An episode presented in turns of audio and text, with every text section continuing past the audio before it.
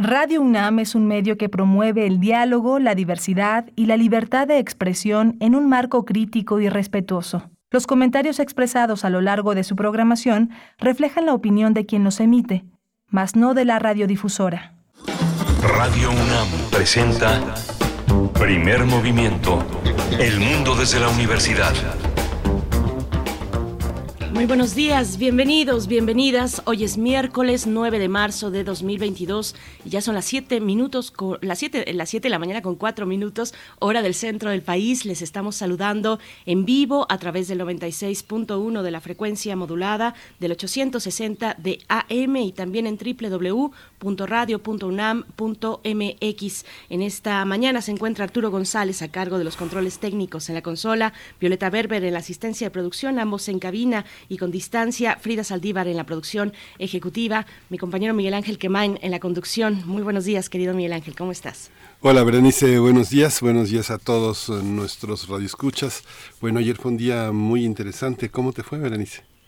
Pues mm, todavía tengo un poco de voz, un poco de voz luego de las consignas y la, la, algarabía. La verdad es que fue una marcha, pues una marcha muy bella, una marcha numerosa, decenas de miles de mujeres y algunos acompañantes también, eh, familias que eh, acompañaban o también iban directamente, eh, pues en protesta, en exigencia por los casos de sus hijas, ya sea de feminicidio, de violencia, de violencia sexual. Bueno, una marcha con mucha fuerza, creo yo, una marcha muy bella, con mucho disfrute y alegría y alegría de volver a tomar el espacio público para la protesta, la, protesta legítima.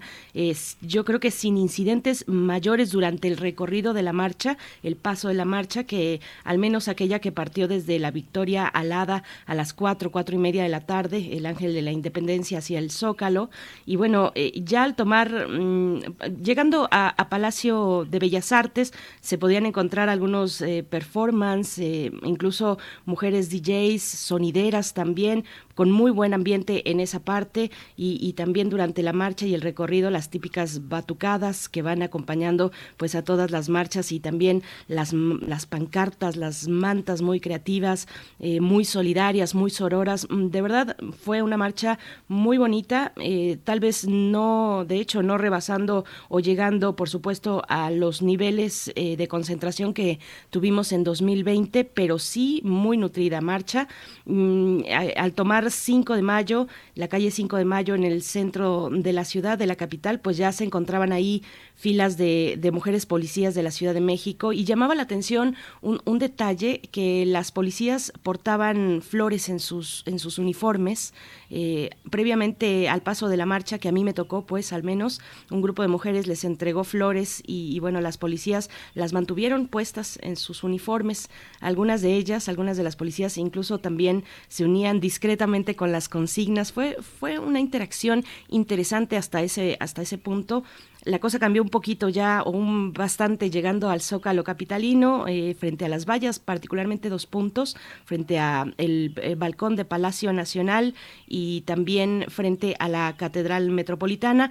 Pero bueno, de ahí en fuera eh, sí se concentraron pues durante muchas horas hasta la noche, ya caída la noche, pues grupos muy muy grandes en torno a fogatas ahí en la plancha del Zócalo.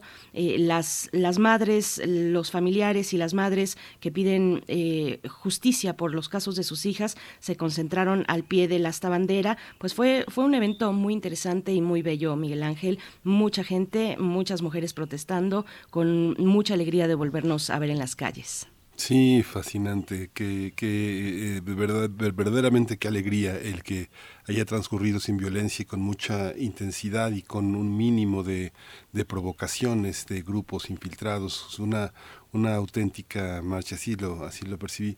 Y hoy, bueno, arrancamos nuestro programa, tenemos eh, con literatura, vamos a hablar de Principia, un libro de Lisa Díaz Castelo, que publica editorial Elefanta, un libro verdaderamente espectacular, un libro lleno de nombres nuevos, de reasignaciones, un universo que cruza la infancia, la parentalidad, la geometría, la, astronomía, la ciencia, eh, verdaderamente una mirada hacia adentro y hacia afuera, donde empieza, donde empieza la interioridad, donde empieza el afuera, un libro verdaderamente espectacular.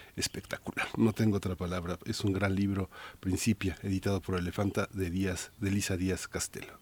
El buen trabajo que está haciendo Editorial Elefanta, que ya les, hemos tenido por acá. Les mandamos un, abrazo a nuestros compañeros y compañeras de Elefanta. Y bueno, tendremos las fonografías de bolsillo hoy miércoles. Pavel Granados, escritor y director de la Fonoteca Nacional, nos comparte, bueno, eh, de acuerdo a la fecha, al 8 y 9 de marzo, la voz de la mujer en la música popular es el tema que va a abordar esta mañana Pavel Granados. Vamos a tener también un análisis sobre la falta de un sistema nacional de cuidados, es un tema que ya hemos eh, tratado eh, y vamos a abordarlo hoy con Mónica Orozco. Ella es investigadora asociada en el Centro de Estudios Espinosa Iglesias. Tendremos en nuestra nota internacional una cuestión que se había pospuesto desde la semana pasada, luego de que la alerta sísmica nos eh, pues mantuvo un rato eh, pues en atención a ese fenómeno y ya no pudimos contactar en aquel momento con Moisés Garduño, pero estará esta mañana. Él es profesor de la Facultad de Ciencias Políticas y Sociales de la UNAM, especialista en estudios árabes e islámicos contemporáneos, para hablar de la presencia rusa en Siria. Y hoy en la poesía necesaria, una muestra de la, de la poesía de Elisa Díaz Castelo en, en, ese espacio, con música de Jaramar, que el próximo fin de semana va a tener su presentación en el Teatro Esperanza Iris, el Teatro de la Ciudad. Qué gran, qué buena selección, qué, qué buena mancuerna de poesía y música, Miguel Ángel. Para la mesa del día tendremos el eh, bueno, estaremos conversando con Rubí Tagle, directora de escena, y con David eh, Evia, actor, director y dramaturgo, para hablar de el duelo y la orfandad crecientes entre nosotros en la obra El charco inútil, una puesta en escena sobre el duelo materno eh, que se presenta en el Centro Cultural Helénico. Vamos a tener los detalles y va a ser una, una charla yo creo que muy interesante también. Sí, vamos a tener también el crisol de la química, el dióxido de carbono, alimento, abrigo y cuerpo. Va a ser el tema que desarrolla hoy el doctor Plinio Sosa, académico de tiempo completo de la Facultad de Química de la UNAM, dedicado principalmente a la docencia y a la divulgación de la ciencia. Les invitamos a participar en redes sociales. Si ustedes se acercaron a la marcha, si, si la siguieron también desde redes sociales, si participaron virtualmente, pues cuéntenos, cuéntenos cómo, cómo lo sintieron, cómo, cómo la vieron. Claro que hubo momentos de mucha tensión, momentos de eh, pues eh, confrontación entre las mediados por las vallas que cubrían Palacio Nacional, bueno, eh, dos, dos de los flancos del, del Zócalo capitalino, frente a Palacio Nacional y frente a la Catedral Catedral Metropolitana, mm, hubo, pues claro que sí, hubo ahí cuestiones eh, fuertes de pronto. Fíjense que yo llegando, entrando al Zócalo, yo venía pues con mucha algarabía y pasándola muy bien y también reporteando, pero, pero llegando al Zócalo de inmediato eh, percibí y me golpeó un, fuerte, una fuerte sensación por los gases que estaban lanzando. Eh, sí fue bastante fuerte, lo sentí muy, muy intenso. Yo pues ya llevaba ahí algunos remedios, ya iba preparada con algunos remedios, me los apliqué y bueno, algunos minutos después ya estaba bien, pero, pero bueno, sí, sí, también se dieron esas, esas cuestiones, por supuesto, durante largas horas. Pero cuéntenos ustedes cómo, cómo lo vieron, si lo vivieron o desde afuera como espectadores, arroba P Movimiento en Twitter, primer Movimiento UNAM en Facebook. Nosotros vamos con información sobre COVID-19. COVID-19. Ante la pandemia, sigamos informados. Radio UNAM. La Secretaría de Salud informó que en las últimas 24 horas se registraron 265 nuevos decesos, por lo que el número de fallecimientos de la enfermedad por COVID-19 aumentó a 320.166. De acuerdo con el informe técnico ofrecido ayer por las autoridades sanitarias, en ese mismo periodo se registraron 8.939 nuevos contagios, por lo que los casos confirmados acumulados aumentaron a 5.575.608, mientras que las dosis de las diferentes vacunas aplicadas contra COVID-19 suman ya 183.907.915. Los casos activos estimados a nivel nacional por la Secretaría de Salud son 25.296. La Organización de las Naciones Unidas para la Agricultura y la Alimentación, la Organización Mundial de Sanidad Animal y la Organización Mundial de la Salud hicieron un llamado a todos los países a tomar las medidas correspondientes para reducir el riesgo de transmisión del SARS-CoV-2 entre los seres humanos y la fauna silvestre. Esta petición tiene el objetivo de reducir el riesgo de la aparición de variantes y proteger tanto a seres humanos como a la fauna silvestre e insta a las autoridades a adoptar las normas pertinentes y difundir las recomendaciones de las tres organizaciones de Naciones Unidas para las personas que trabajan en estrecho contacto con fauna silvestre y el público en general. Con motivo del Día Internacional de la Mujer fue presentado el primer curso abierto, masivo y en línea Conceptos básicos para la igualdad de género, diseñado por, coordinaciones, por las coordinaciones para la igualdad de género, el SIGU, y de la Universidad Abierta, Innovación Educativa y Educación a Distancia, conocido como CUAYED, de la UNAM. Este curso incluye definiciones, videos y animaciones para abordar el tema. A este primer curso le seguirán otros tres y para mayores informes se puede consultar el sitio electrónico www.coursera.org diagonal learn diagonal género guion igualdad www.coursera.org learn género igualdad. Mañana jueves 10 de marzo a las 18 horas se va a realizar el conversatorio Prácticas Musicales, las mujeres y la dirección de orquesta en México en el marco de las Jornadas de Mujeres en la Música que organizó la Cátedra Extraordinaria en Dirección de Orquesta Eduardo Mata. En esta actividad participan las musicólogas Mavi Muñoz Genonín, Montserrat Pérez Lima y Luisa Vilar Payá. La transmisión en vivo estará disponible en la página de Música UNAM el día de mañana, jueves 18 horas. No se lo pierdan. Nosotros vamos a ir con música. Mare, advertencia lírica, esta cantante hip hopera oaxaqueña, eh, pues nos eh, ha dado distintas canciones, muchas canciones para acompañar el movimiento feminista. Hoy recuerden, es el 9, el paro nacional, 9 de marzo, ninguna se mueve. Pues bueno, una decide hasta dónde sí y hasta dónde no. Pero bueno, Mare Advertencia Lírica con su música nos ha acompañado en todo este trayecto. Libres y vivas es el título de la canción.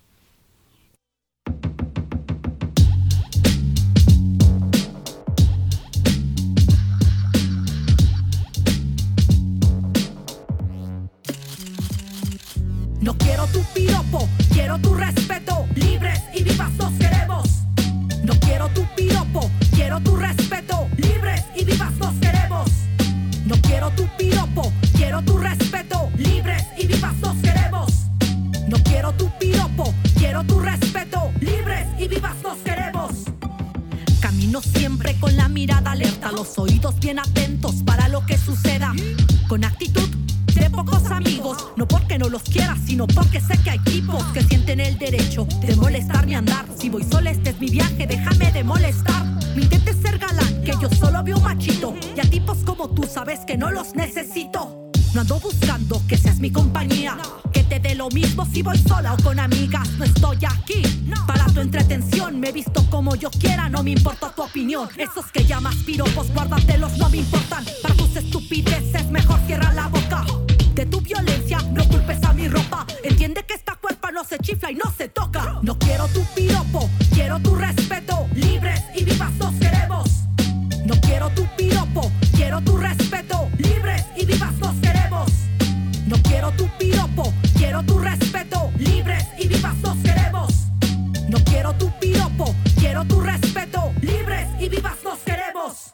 Sé bien que te educaron para creer que es muy normal hostigarme y acosarme día y noche al caminar.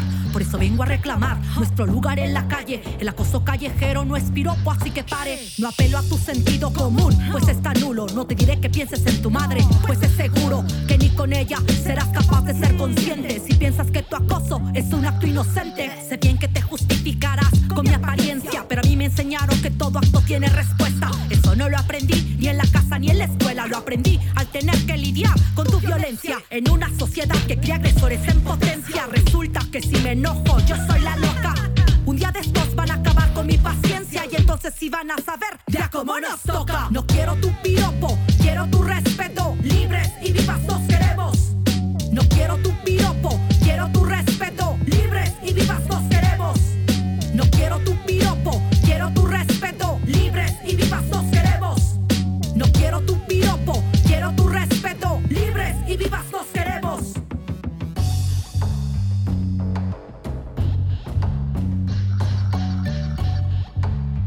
la advertencia.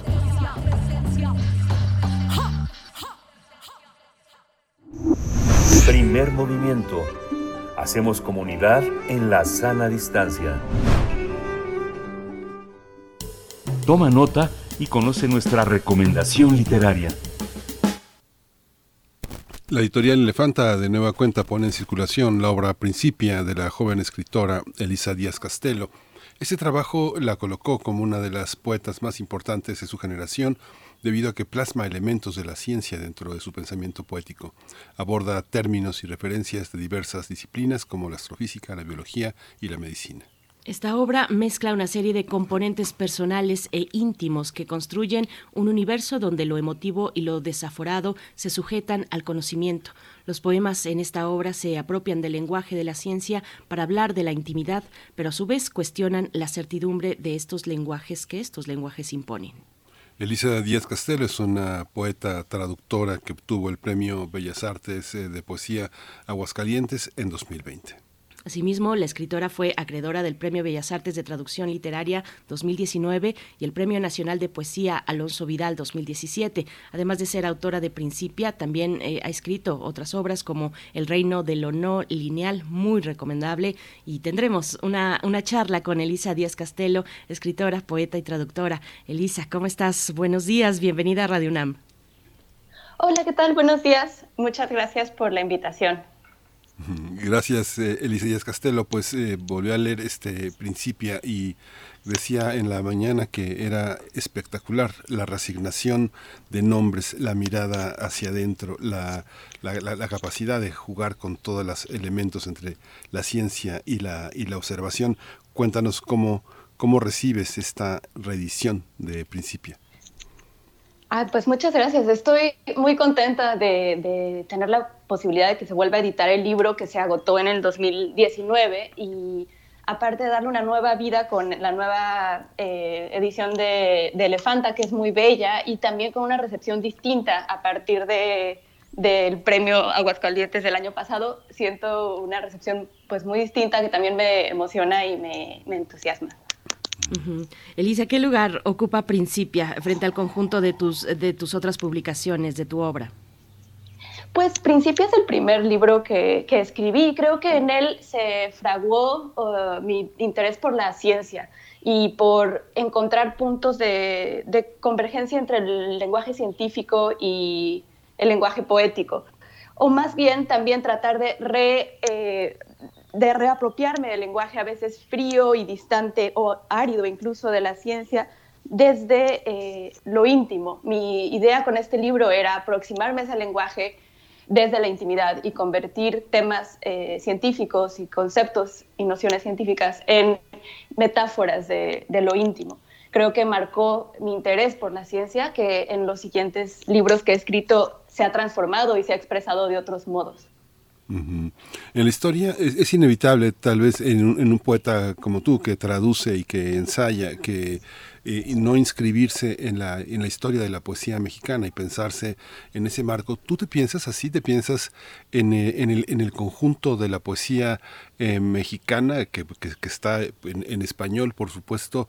¿Te inscribes en esa tradición? Por dónde empieza tu lectura de, de, la poesía mexicana y en relación a la tuya propia.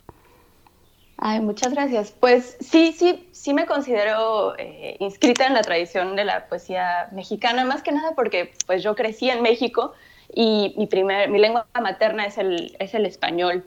Eh, y pues porque escribo en español, básicamente. Pero es verdad que sí, también creo que tengo una influencia de algunas eh, otras tradiciones, por ejemplo, eh, la poesía anglosajona, específicamente. Yo estudié letras inglesas y empecé leyendo mucho más autores en inglés.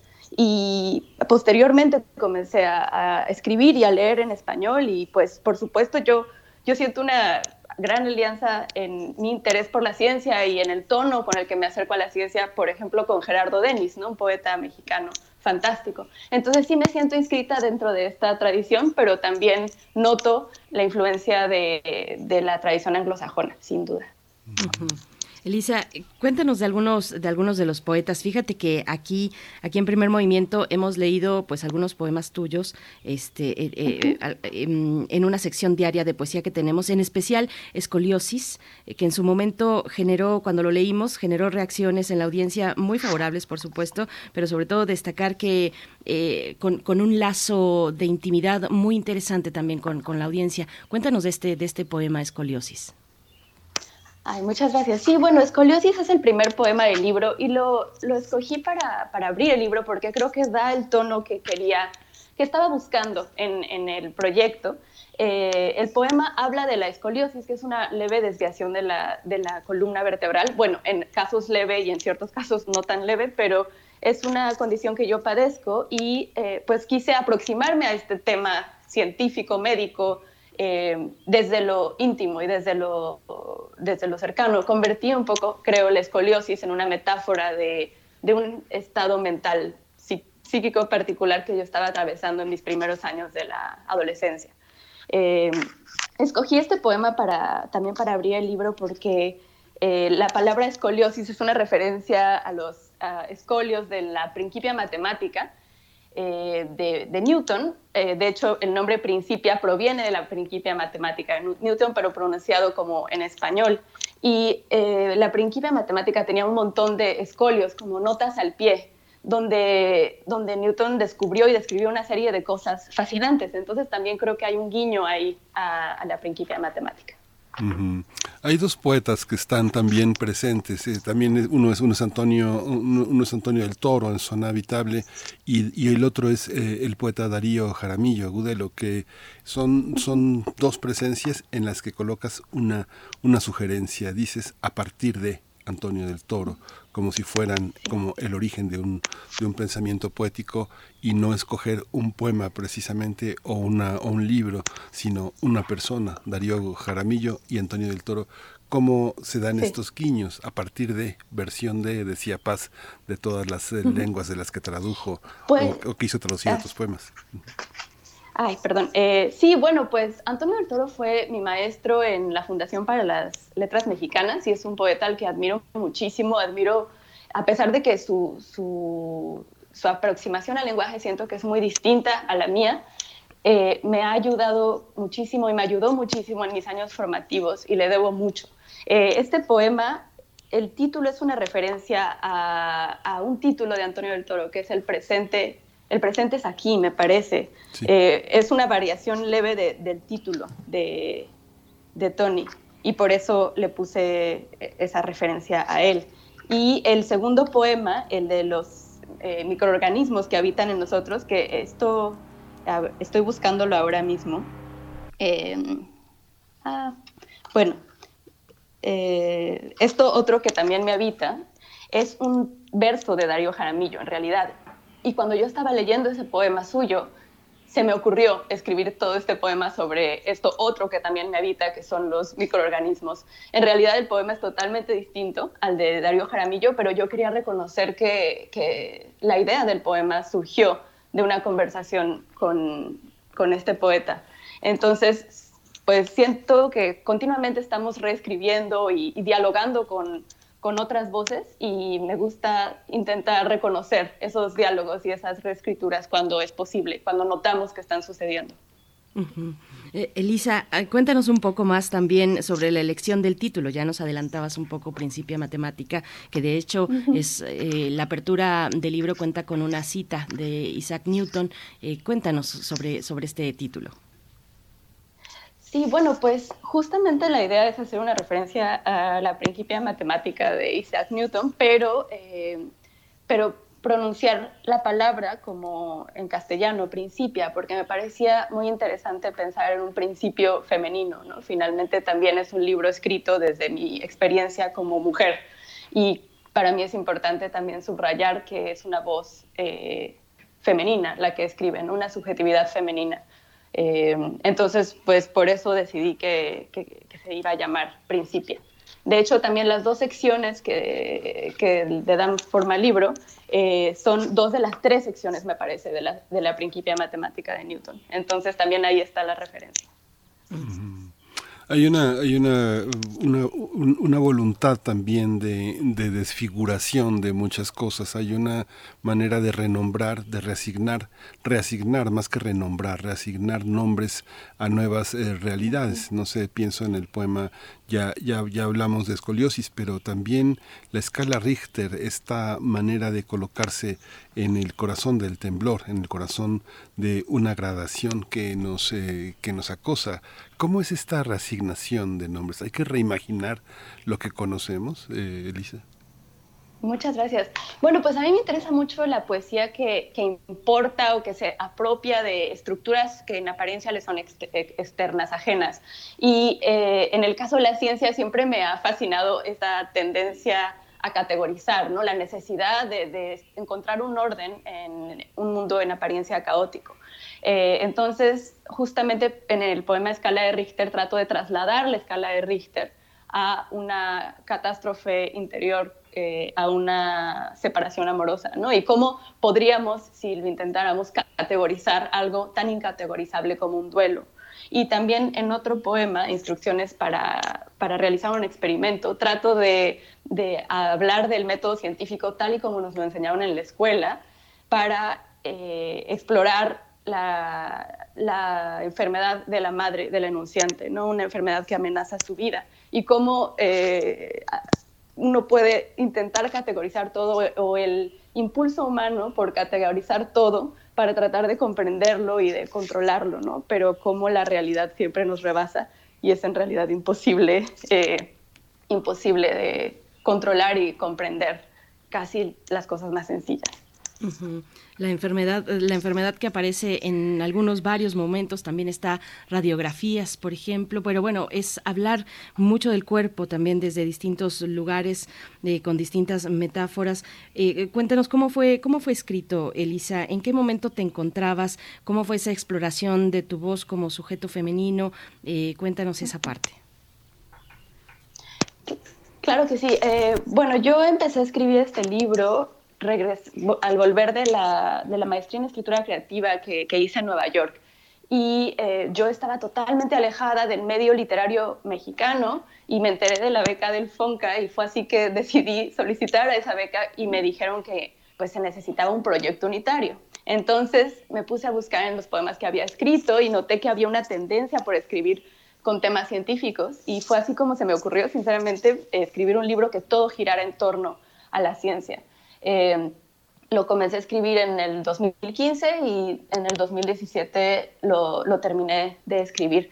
Y en efecto, como, como señalas, creo que el cuerpo es uno de los temas eh, que surgen una y otra vez de forma obsesiva. Y la razón por la que creo que está tan presente es porque no concibo el lenguaje como algo ajeno a lo, a lo corpóreo, sino más bien como una manifestación del cuerpo, algo que sucede gracias al cuerpo y que está hecho de, de, voz, está hecho de, está hecho por nuestras manos cuando escribimos. Entonces, eh, para mí hay una, relación tan íntima entre cuerpo y lenguaje que es algo que siempre surge en mis poemas.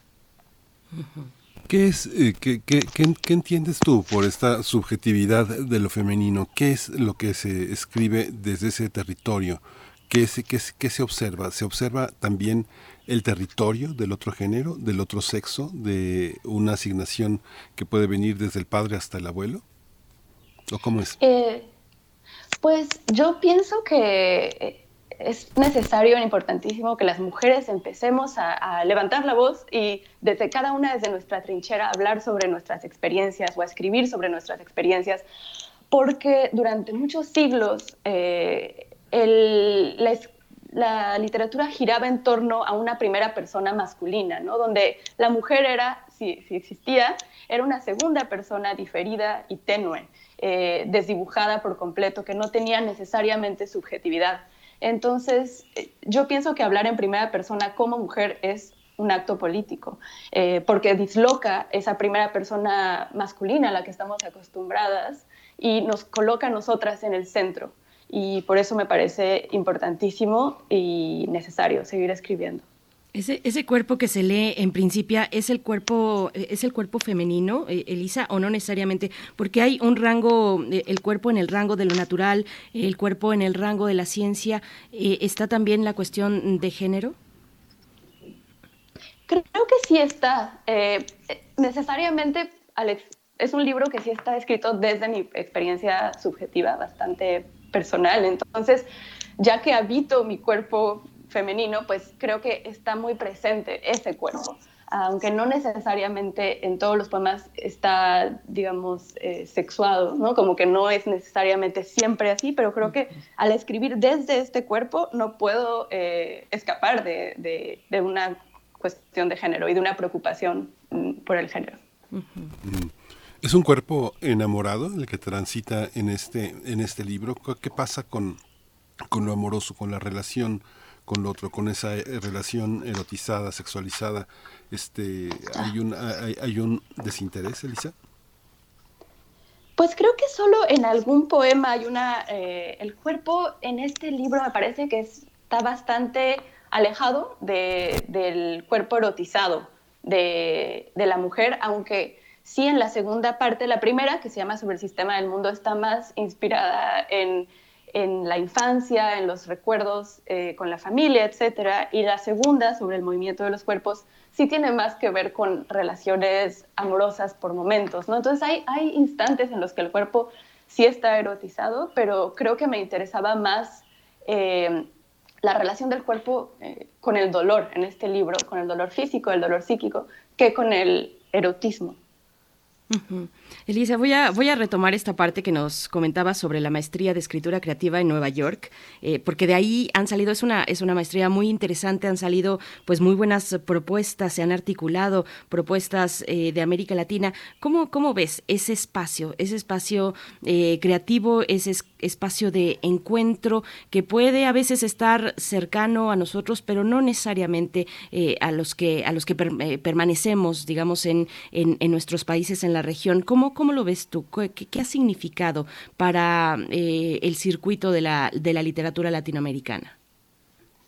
Ay, pues eh, es una muy buena pregunta. Eh, la cosa es que yo hice la maestría en el departamento de inglés. O sea, curiosamente, cuando comencé a escribir, yo escribía en inglés, quizá por, porque cursé la licenciatura en letras inglesas y escribíamos todos los trabajos finales también en, inglés. Entonces yo empecé a escribir poesía en inglés y solicité la maestría en inglés, donde sinceramente había solo un chico que, que tenía origen mexicano, pero que vivía en Estados Unidos desde hacía muchísimos años y que escribía solo en inglés. Entonces realmente no conviví tanto con la con la maestría en español, pero sí tomé un par de cursos y sí eh, estoy consciente de que de que es un lugar en el que coinciden eh, escritores de toda América Latina, de muy y bueno, y de España también, y con estéticas muy distintas y, donde se establece un vínculo entre estas tradiciones literarias a veces tan, tan, tan ajenas, ¿no? Casi siento que la tradición entre latinoamericana y España es una especie de archipiélago de distintas tradiciones que a veces no, no dialogan. Y creo que el espacio que, de la maestría de, eh, de escritura creativa en Nueva York es importante para establecer esos diálogos que a veces no suceden lo suficiente. El diálogo entre poetas, mucha gente tiene mucha nostalgia de, de, las reuniones presenciales. Cuando decías estaba lejos del el medio mexicano, hay una parte que tiene que ver mucho con el contacto. ¿Cómo se da el contacto entre escritores, entre poetas? Pienso, por ejemplo, un encuentro fantástico que es el encuentro de, poetas eh, en Morelia, que, eh, sí, que generó muchos lazos muy importantes entre poetas latinoamericanos de todas las edades prácticamente y que generó también un intercambio que alimenta las grandes revistas de poesías, incluso nuestro periódico de poesía o una revista como la de José Ángel Leiva, la otra. ¿Cómo, cómo es este contacto entre poetas? ¿Hay una particularidad?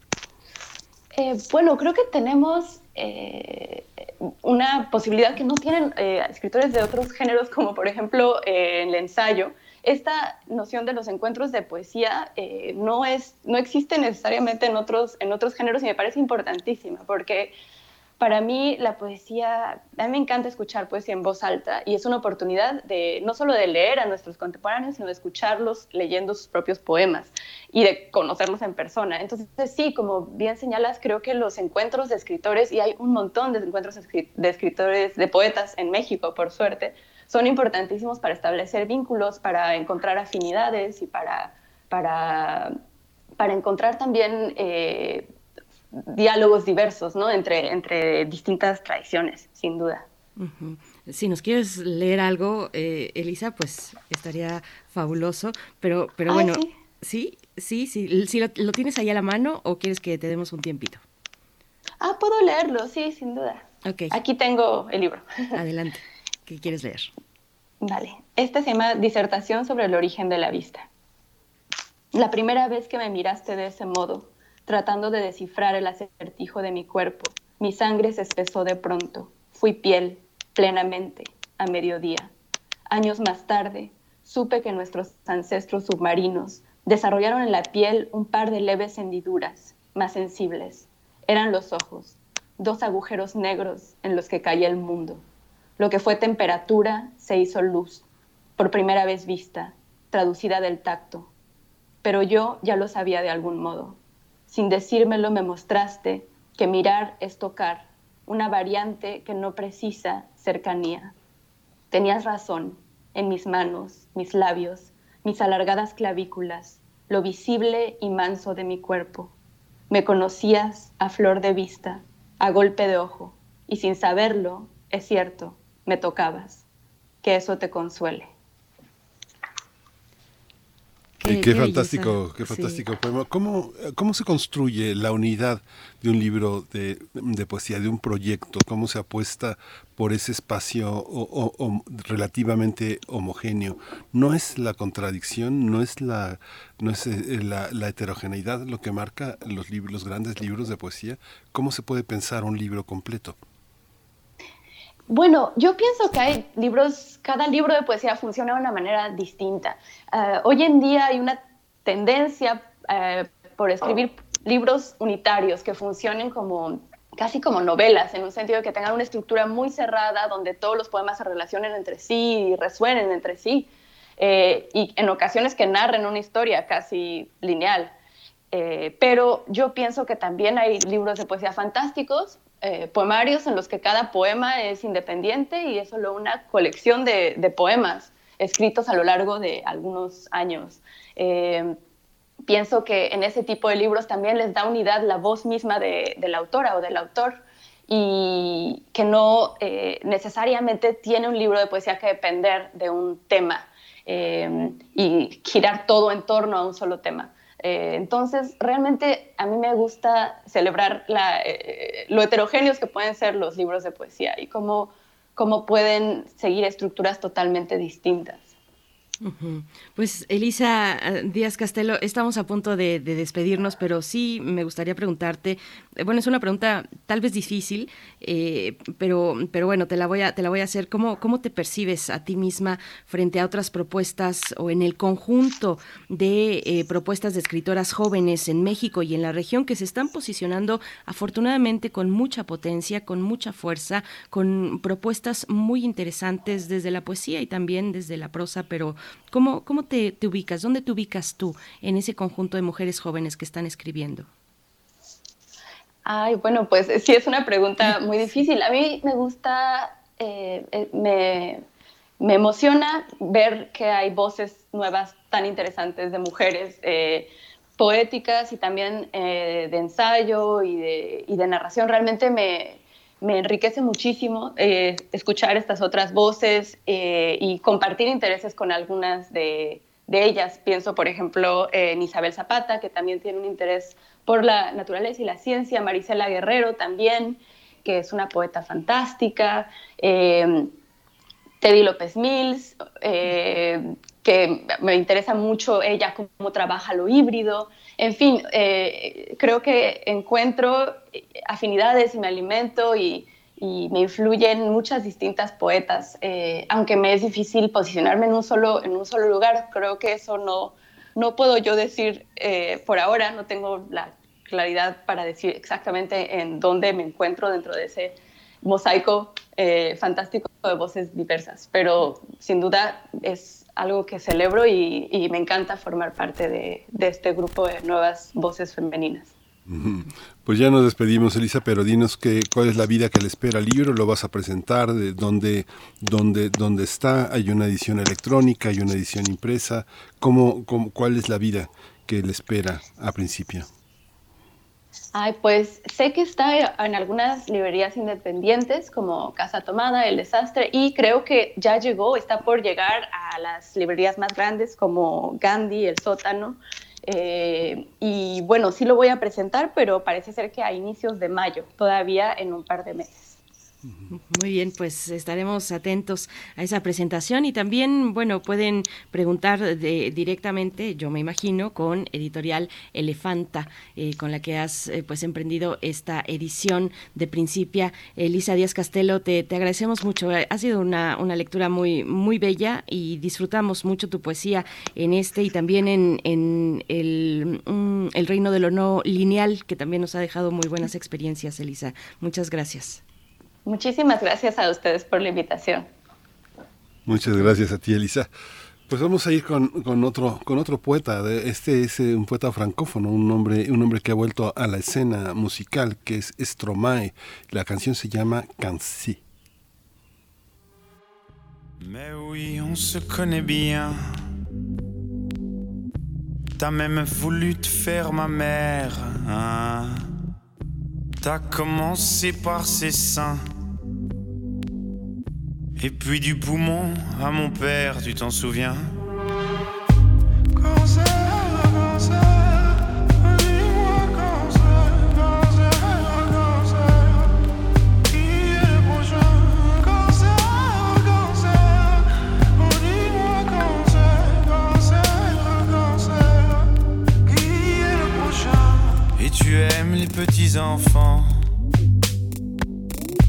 Décidément, rien ne t'arrête, toi.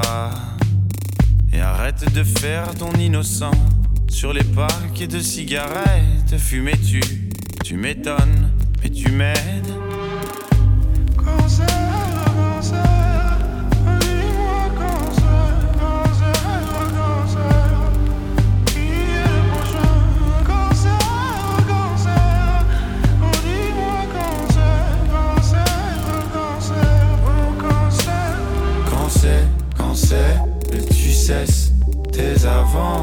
Quand c'est, quand c'est que tu pars en vacances, quand c'est, quand c'est, quand est-ce que tu y penses, quand c'est, quand c'est, ça nous fera des vacances. Quand c'est, quand c'est.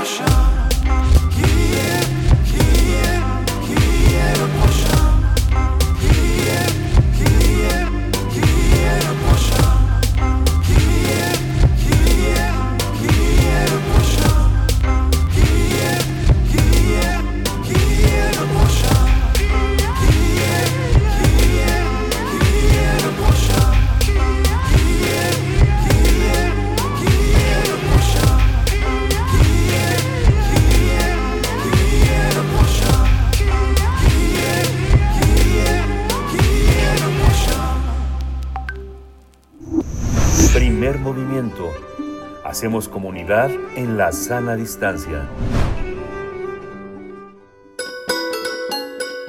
Fonografías de bolsillo.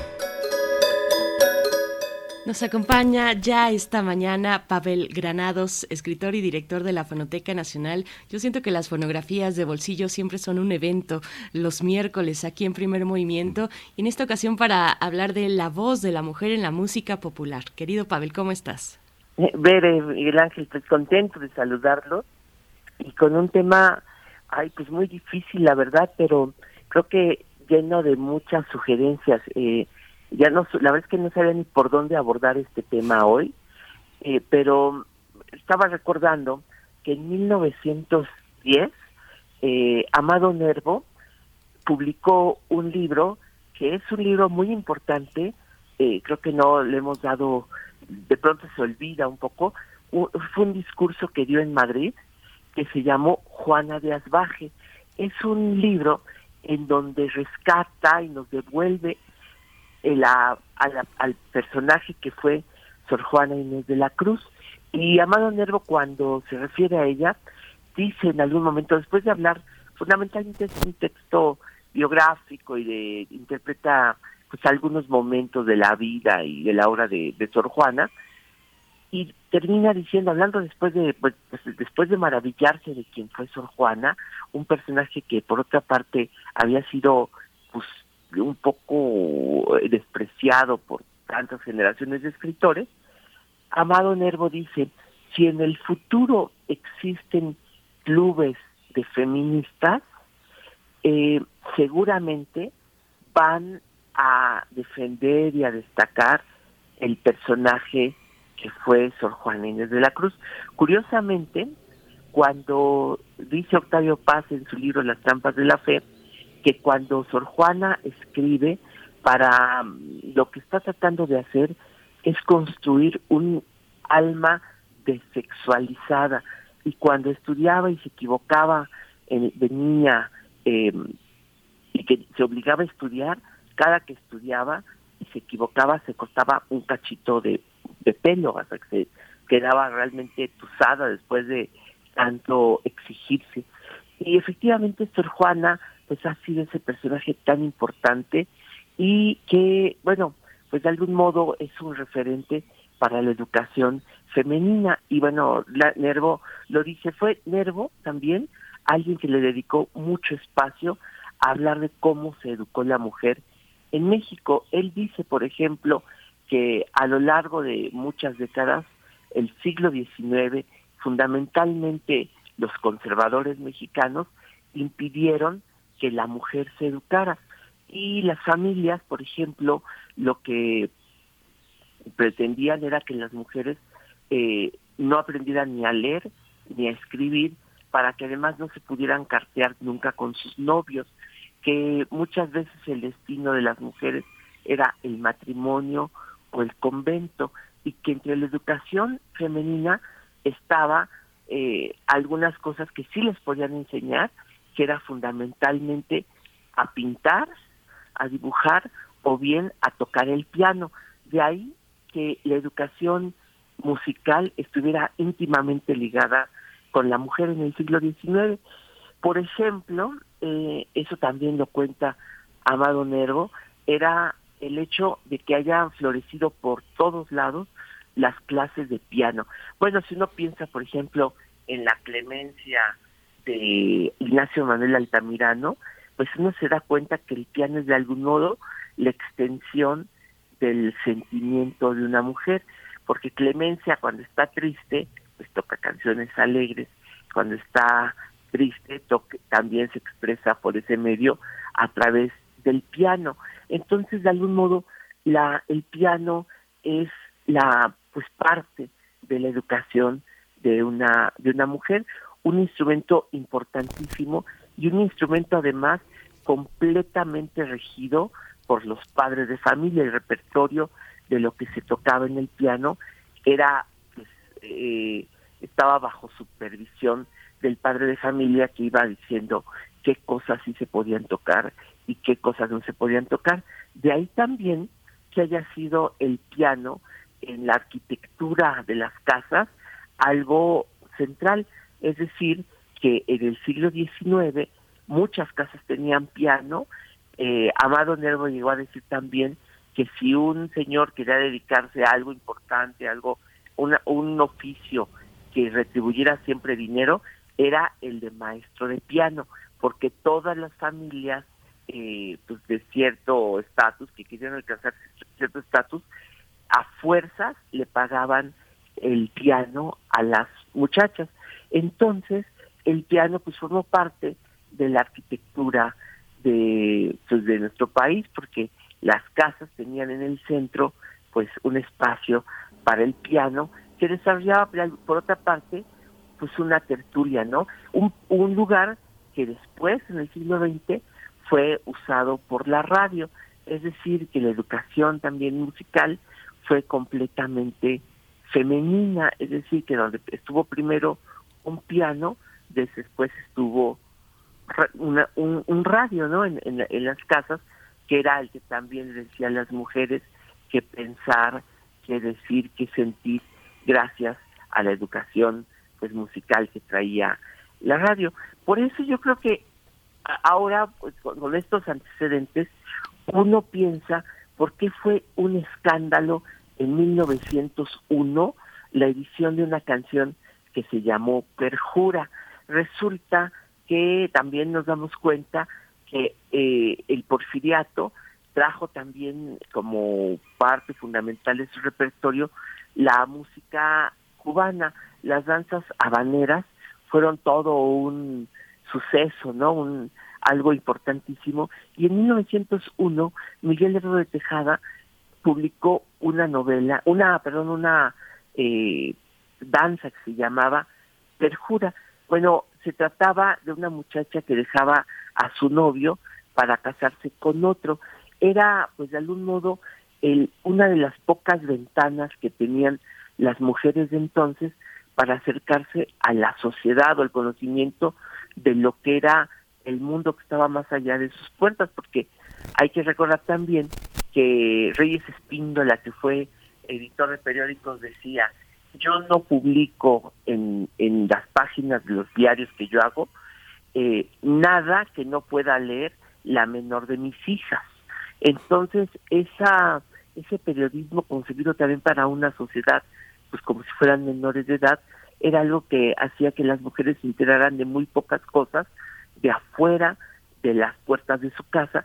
Y también, como decía Amado Nervo, eh, las mujeres entonces no podían salir solas a la calle, tenían que ser acompañadas o de su hermano mayor o de una nana o de su mamá, de tal manera que esa limitación de la educación femenina pues estaba también, era otro bar, la música era otro más de los barroques que tenía la educación femenina, de tal manera que Perjura fue una canción pues que llevó un poquito de aire puro, pero también un gran escándalo a la a la a las casas, a las familias porfirianas.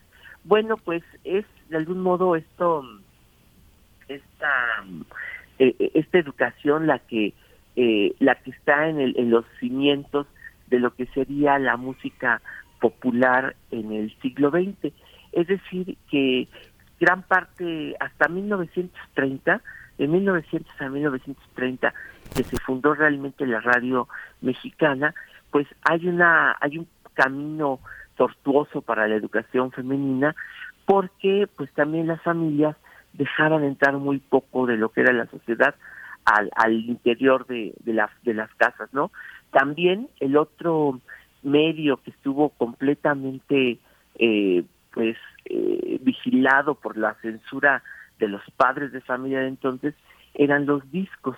Y si había un repertorio pues eh, pecaminoso o, o, algo que no podía entrar a familias era era precisamente que los padres de familia primero escuchaban los discos y después veían si podían entrar o no a las casas trató de entrar con una educación un poco eh, eh, bueno, un poco demasiado liberal, los tangos, porque era el, género del pecado, que claro que no entraban en las casas.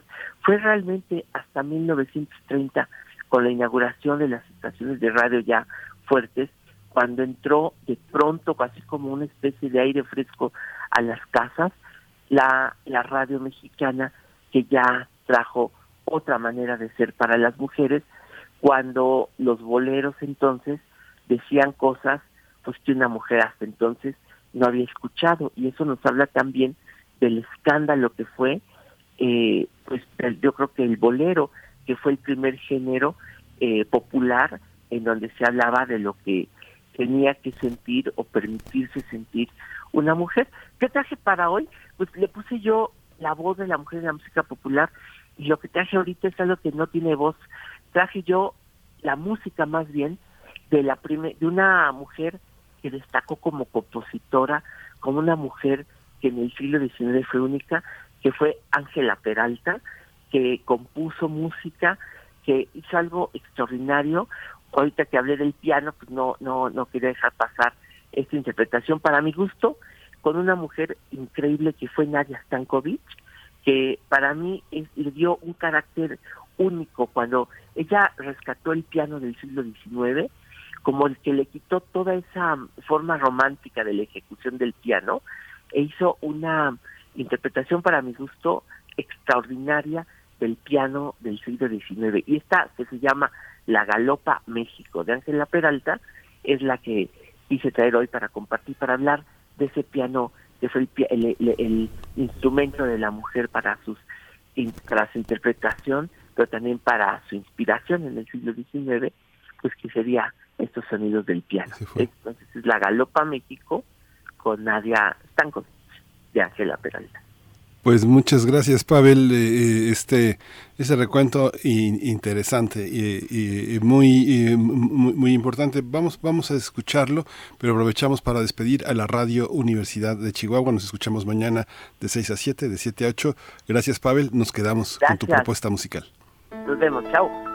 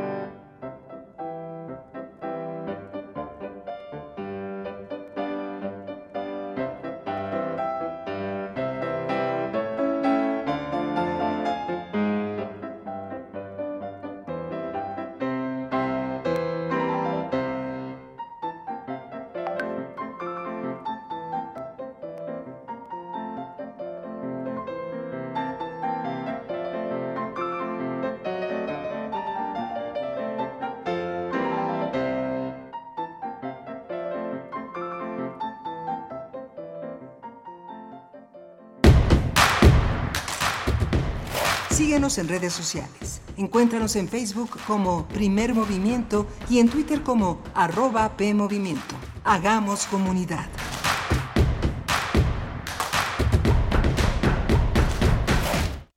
Escucha. Un tejido infinito de impulsos. Un diálogo en los matices del silencio.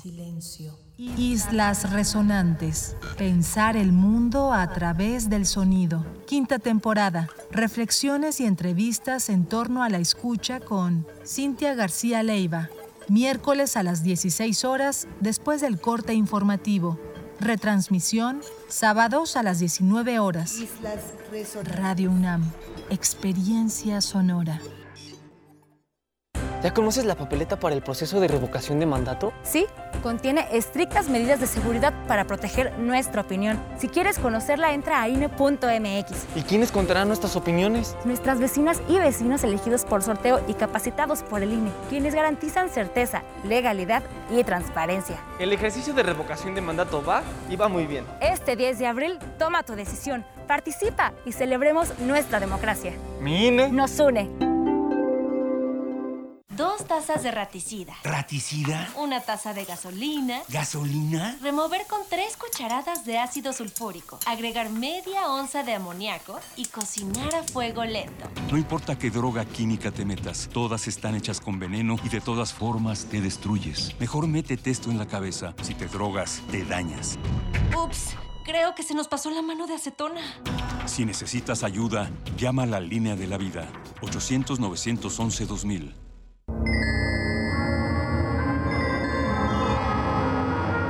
En un universo paralelo, también estamos juntos. Cineverso.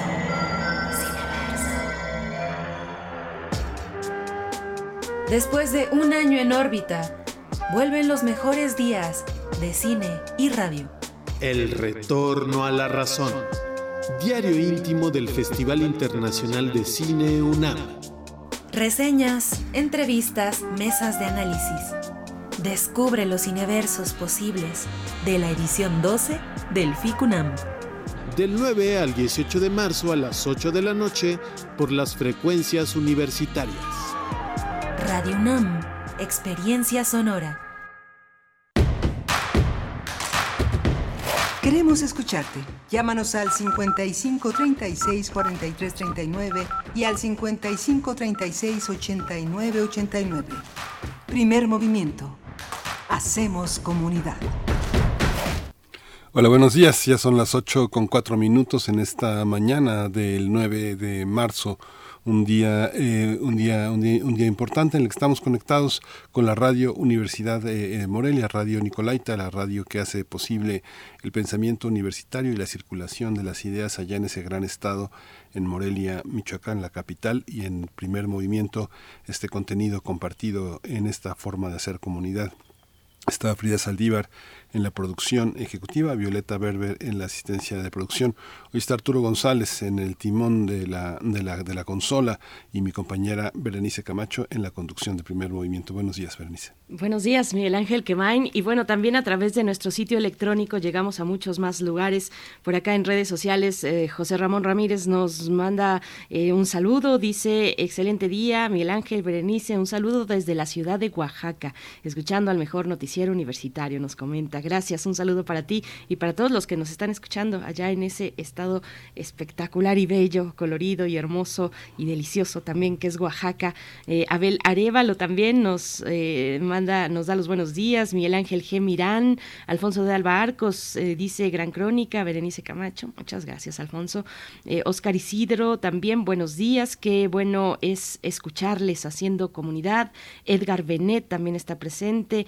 R. Guillermo también nos da algunas recomendaciones de la poesía en la ciencia como evocación, invocación y provocación. Eh, Fabiola Cantú también está por acá. Dice, ayer a la salida de la escuela de mi hijo, ocho años, me dice, bueno, supongo que, que lo está citando él, mamá, si te quieres ir a marchar, ve. Sé que para ti es importante. Yo me quedo quietecito en casa, solo. Eh, prometo portarme bien. Ay, qué lindura. Un saludo para tu niño, Fabiola Cantú, y para ti. Eh, y bueno, pues a todos los que están escribiendo, Flechador del Sol también dice ya en movimiento y escuchando el mejor programa de Radio Matutino.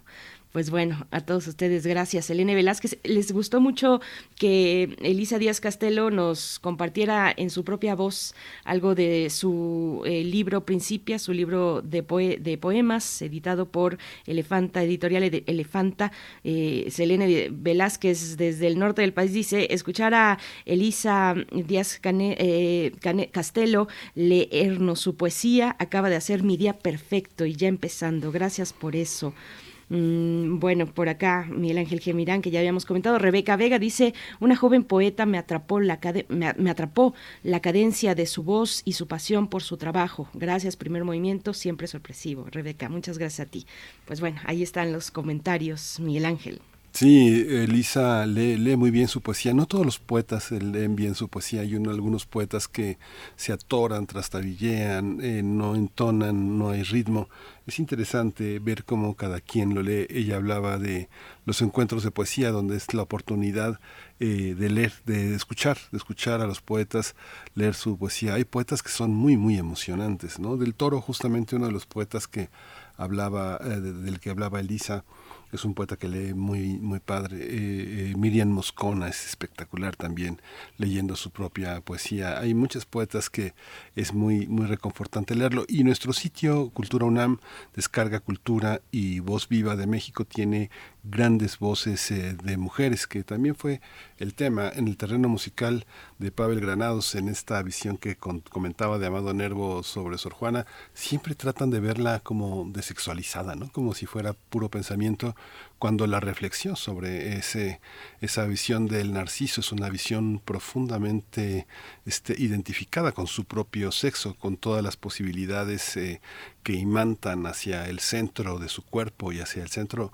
de su mente. Esta, esta visión de las señoritas en el piano, que también es una manera también de, de, sexualizar en el reverso de las cosas esos dedos que están ocupados y están, están, están ocupados en una tarea que las distrae de su propio cuerpo, ese ese tocarse, ese indagar eh, y, exhibir esa destreza eh, de los dedos en el piano con este en esta en esta visión tan tan, tan conservadora de la exhibición de los talentos. Pero todo está sexualizado todo está verdaderamente eh, ocupado en un sentido y en un sinsentido no lo, lo, que está presente también es la ausencia de muchas cosas que se quieren negar ¿no? que es algo que hemos afirmado ahora no Claro, por supuesto. Y fíjate que eh, eh, ayer, ayer eh, en la marcha podías, podías encontrar por ahí alguna mujer vestida como, como Sor Juana, interpretando a, Sor Juana. Y pues bueno, una figura muy potente, muy potente para la lucha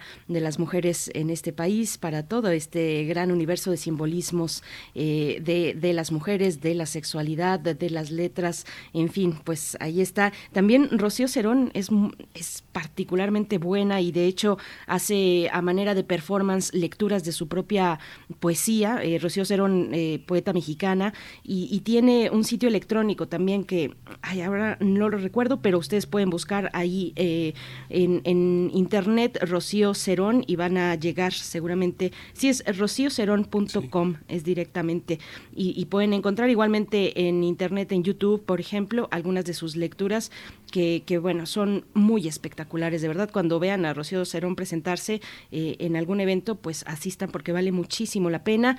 Y pues bueno, ya, ya nos vamos a nuestros, a nuestros contenidos de esta hora. Antes de que se nos vaya un poquito más el hilo, solamente quería mandar un saludo entre todos los que nos están escuchando. También está Rosalina Ruiz Tita, es mi abuelita y nos está escuchando mi abuelita, que es la mujer más fuerte y más feminista de mi familia que conozco, eh, de, las mujeres de mi familia, pues es la que más, eh, la que más empuja siempre con mucha dignidad estas cuestiones. Así es que, mm, mm, y no necesariamente consciente de que, de que para allá va, sino a través de sus acciones. Así es que, querida Tita, te mando un abrazo enorme y te amo.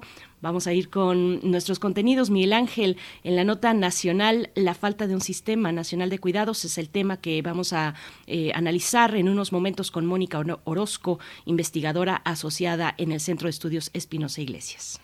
Y vamos a tener también la presencia rusa en Siria, un análisis eh, de Moisés Garduño, profesor de la Facultad de Ciencias Políticas y Sociales eh, de la UNAM.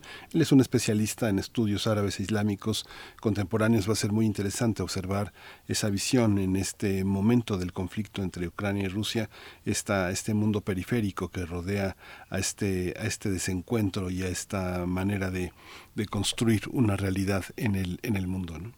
Por supuesto. Pues bueno, por último, antes de irnos con nuestra nota nacional, fíjense que tenemos boletos para el espectáculo de Jaramar en el Teatro de la Ciudad de Esperanza Iris el próximo domingo 13 de marzo a las 18 horas.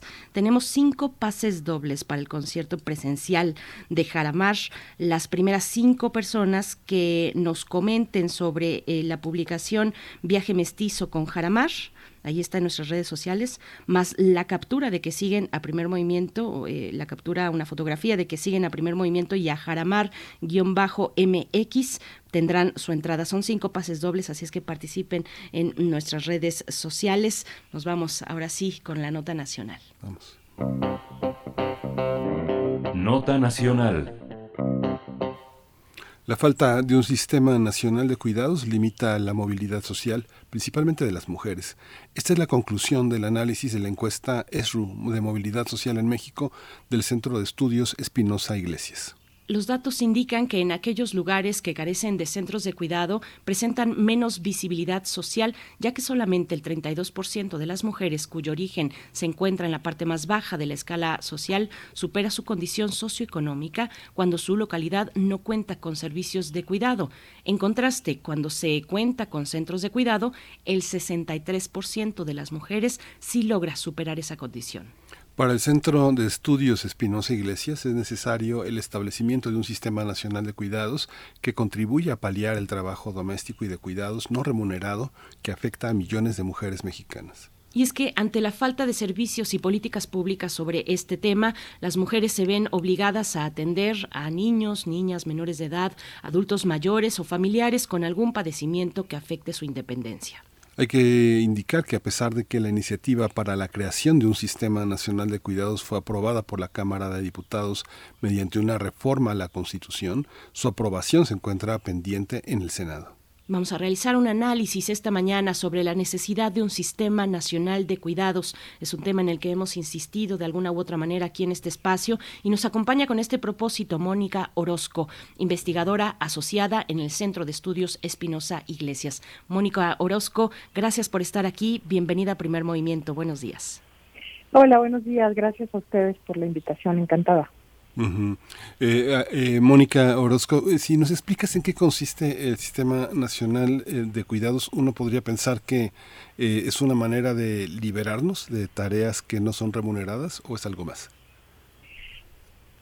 Mira, eso es una parte, pero el sistema es mucho más. Entonces, más que nada, definimos nosotros como un conjunto de programas y de políticas articuladas que en su conjunto pueden contribuir eh, no solamente a reducir las cargas de trabajo no remunerado de las mujeres, sino a generar mejores condiciones de bienestar, tanto para quienes necesitan de manera prioritaria cuidados, como son pues, los niños muy pequeñitos, pero también los niños en edad escolar, ¿no? Los, que asisten a la primaria y secundaria, que son eh, pues infancias que también requieren eh, de cuidados y de atención, y para quienes hoy por hoy pues no tenemos políticas amplias de atención.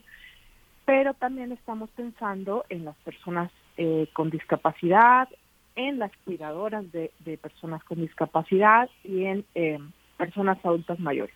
Entonces, eh, ¿qué, ¿qué, significa contar con un conjunto articulado de políticas y programas? Bueno, pues que tenemos sí centros de atención infantil, pero también tenemos escuelas de horario completo, pero también tenemos eh, medidas eh, empresariales con el sector privado para favorecer la corresponsabilidad con el cuidado, no solamente para las mujeres, sino para los hombres. A veces cuando hablamos de este tema, siempre estamos pensando, eh, pues ahora sí que en automático, ¿no? Que, que hay que ayudar a las mujeres porque las mujeres tenemos la responsabilidad y no. Eh, desafortunadamente, históricamente por roles de género, esa ha sido la distribución, pero la idea con un sistema de cuidados es eh, garantizar el derecho al cuidado y al tiempo de las y los cuidadores y que eso pues nos permita no este redundar en mejores opciones de movilidad social y de reducción eh, de la desigualdad porque pues en México las oportunidades son muy desiguales no Mónica, en este estudio ustedes se concentran en, ese tema de la movilidad social en la población femenina. ¿Con qué parámetros o indicadores, eh, cuáles son los que emplean para medir este concepto de movilidad social en mujeres?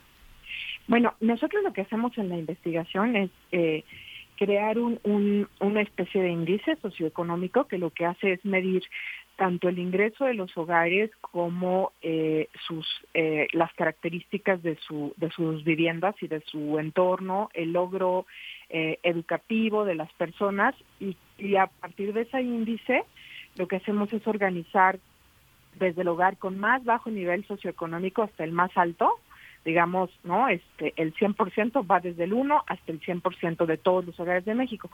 Y lo que hacemos, ¿no? Este, una vez que tenemos este este índice eh, identificado es buscamos estimar cuánto de la desigualdad que existe en México se debe a la falta de servicios y políticas de protección social.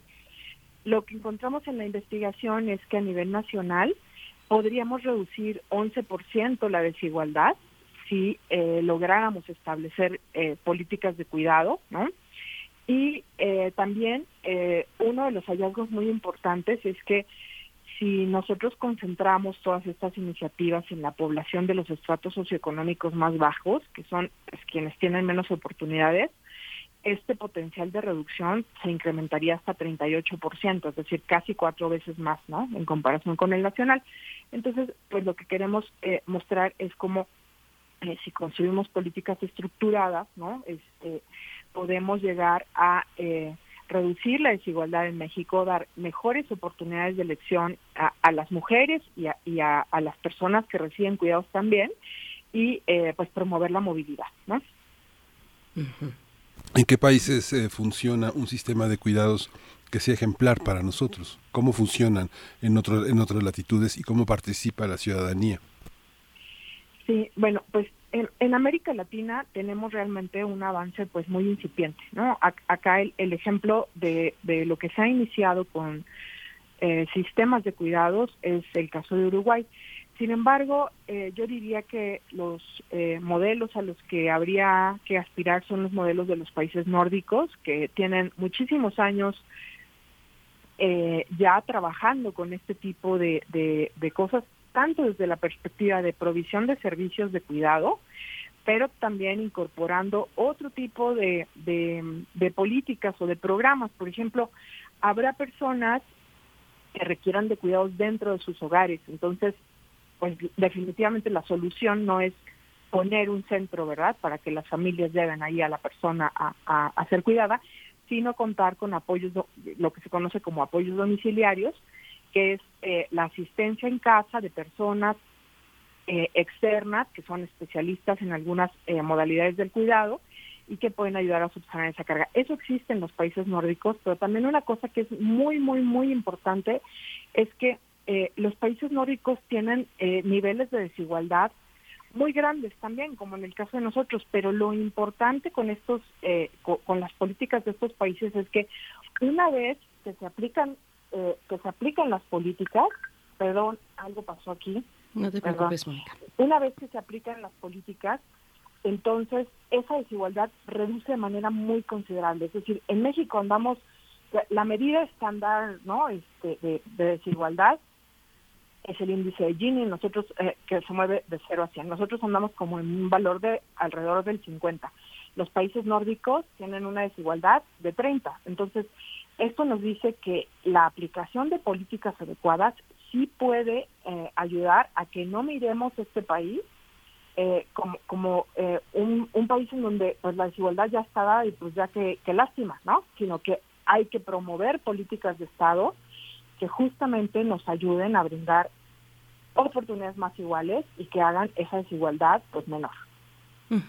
Mónica, esta semana el presidente, creo que fue el día de ayer, pero fue en realidad en la antesala, eh, no sé si ayer o el mismo lunes, eh, que el presidente decía en su conferencia matutina, en este contexto del 8M, eh, decía que la pobreza y la desigualdad, pues estoy parafraseando en realidad, no recuerdo exactamente sus palabras, pero que la pobreza y la desigualdad afectaba a todos por igual en México, a hombres y mujeres. Insistía por ello en que eh, desde su proyecto están atacando las causas que generan la pobreza eh, atacando las causas que generan la pobreza y que entonces, por consecuencia, eh, también las mujeres se verían beneficiadas. ¿Cómo ver esta postura del presidente frente a lo que arrojan los estudios, el que ustedes hacen desde el Centro de Estudios Espinosa Iglesias, eh, con respecto a la movilidad y a las necesidades específicas de las mujeres? Sí, yo, yo creo que hay mucha investigación y mucha evidencia eh, acumulada a lo largo de, de, muchísimos años de que, eh, pues, a ver, primer lugar, efectivamente, la desigualdad y la pobreza nos afecta a todos, porque el hecho de que tengamos los niveles de descomposición social que tenemos en México no obedece a otra cosa más que a la falta de políticas estructuradas de Estado que no se crearon antes ni tampoco se están creando ahorita, ¿no? Entonces, eso, eso me parece que es indiscutible. Pero yo creo que lo que abona la visión de la desigualdad desde la perspectiva de género es que nos permite entender que las mujeres, además de las capas de desigualdad socioeconómica, ¿no? este, de, esta desigualdad que vemos a diario, de la desigualdad territorial, porque no es lo mismo las mujeres eh, que vivimos en la ciudad que las mujeres que viven en las periferias de las ciudades, en zonas marginadas, sin acceso a servicios y fuentes de trabajo, que las mujeres que viven en el medio rural. Entonces, entender esta perspectiva, esta capa de la desigualdad eh, eh, territorial también es importante. Y la otra es la perspectiva de género. Entonces, sin, sin entender la desigualdad proveniente eh, del género, entonces dejamos de ver que las mujeres no es que no están insertas en el mercado laboral porque no quieren o porque no están haciendo nada. Esa visión es una visión errónea que desvalora totalmente el trabajo de cuidados que se realiza y el aporte social eh, que representa el hecho de que tú tengas eh, niños eh, que están cuidados en un entorno seguro, que no están expuestos a la violencia, que no están este em, pues por ahí eh, solos mientras padre y madre tienen que salir a trabajar porque porque hay que hay que traer los ingresos para el hogar. Y entonces eh, mirar desde la perspectiva de estas tres capas de, la desigualdad social territorial y de género puede aportar muchísimo para hacer mejores políticas públicas y dirigir mejor el gasto para que sea más efectivo y en más beneficio de absolutamente todos y especialmente de las mujeres. Esta perspectiva, esta perspectiva de género, pues es, lo, es lo fundamental. A veces digamos que en esta paráfrasis que hace, que hace Berenice, bueno, se da por entendido que el gobierno mexicano tiene políticas de género. Estas eh, políticas, ahora que estaba revisando el cuestionario metodológico que ustedes emplean para para saber las cosas sobre la población que lo aplican. Eh, hay una hay una autoconciencia de, de lo que significa esta radiografía, digamos que hacerle estas preguntas a un tipo de población también significa de alguna manera iluminar parte de, su entorno. A veces no sabemos que sabemos cosas de nosotros mismos hasta que alguien nos la pregunta. Esta parte de incidir metodológicamente, ¿cómo, cómo ha sido? ¿Cómo ha sido, Mónica? ¿Cómo, ¿Qué experiencia han tenido en un trabajo que necesariamente es de campo y que obliga a hacerse muchísimas preguntas en el camino, cómo vislumbran en relación también a otras eh, formas, a otras instituciones de conocimiento, el conocimiento que ustedes eh, logran producir.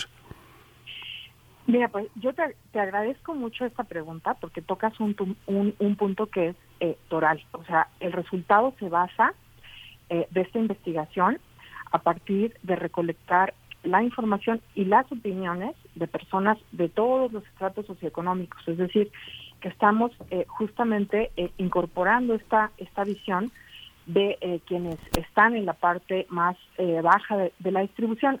Y aquí, aunque esta investigación en particular no abordamos a profundidad el tema de percepciones, sí lo hicimos en el informe nacional que se presentó hace un par de años respecto de la movilidad social dentro como parte de las actividades del Centro de Estudios Espinosa Iglesias, y también hay una serie de investigaciones paralelas en torno a la percepción. Entonces, a manera de resumen, yo lo que lo que les puedo platicar es que en este país la conciencia sobre la desigualdad eh, existe, ¿no? Este, sabemos tanto en los estratos altos, ¿no? entre los hogares más ricos como, como en los más desfavorecidos, sabemos que la desigualdad existe y es muy grande.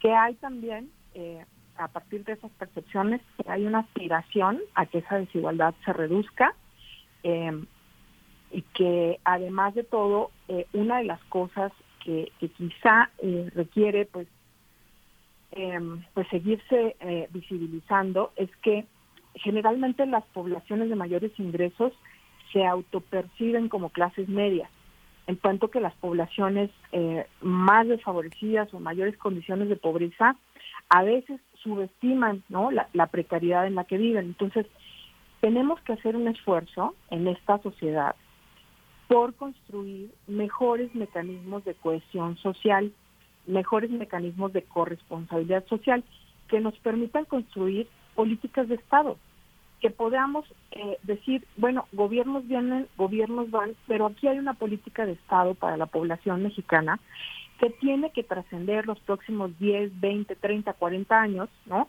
Y que no es una cosa de la inmediatez. Entonces, esto de la percepción es fundamental para que podamos reconstruir lo que se denomina un contrato social que permita reducir todas estas desigualdades sociales y las de género en particular.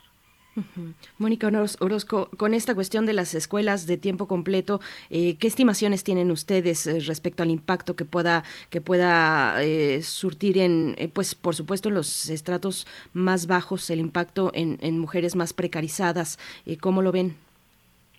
Pues definitivamente es, un, es una decisión que em, no se entiende con base en la en la evidencia que existe porque hay diversas investigaciones, evaluaciones que se han hecho alrededor del, del propio eh, programa de escuelas de horario completo que señalan eh, mejoras en el bienestar de eh, los, los niños y niñas que asisten a este tipo de escuelas, ¿no? Desarrollo de otras capacidades que este que, que pueden tener ellos no con esos horarios ampliados efectos sobre la nutrición eso es eh, indiscutible desde el punto de vista también de, de las eh, de las madres trabajadoras, ¿no? Este, bueno, siempre decimos de las madres, pero de madres y padres y de compartir esa responsabilidad, ¿no? Em, pues definitivamente sí, sí se espera que esto sea eh, un golpe importante porque tenemos la pues la dificultad, ¿no? de que las mujeres tienen que salirse de sus trabajos, ¿no? Para ir a a recoger a los niños en, horarios eh, pues a la mitad eh, del día, ¿no? En esta ciudad, por ejemplo, ¿no? En donde a veces ya la movilidad tampoco eh, urbana tampoco es tan tan buena, ¿no? Te, eso implica que muchas mujeres vayan a tener que dejar sus empleos, ¿no? O buscar otros métodos de adaptación, quizá, ¿no? Este, con, con empleos de, de tiempo más corto, en otro tipo de actividades, y eso pues definitivamente eh, golpea la economía de los hogares, golpea a las propias mujeres, golpea la seguridad alimentaria, este, golpea el bienestar de los niños. Eh, no, no, no creemos que sea una buena, una buena decisión.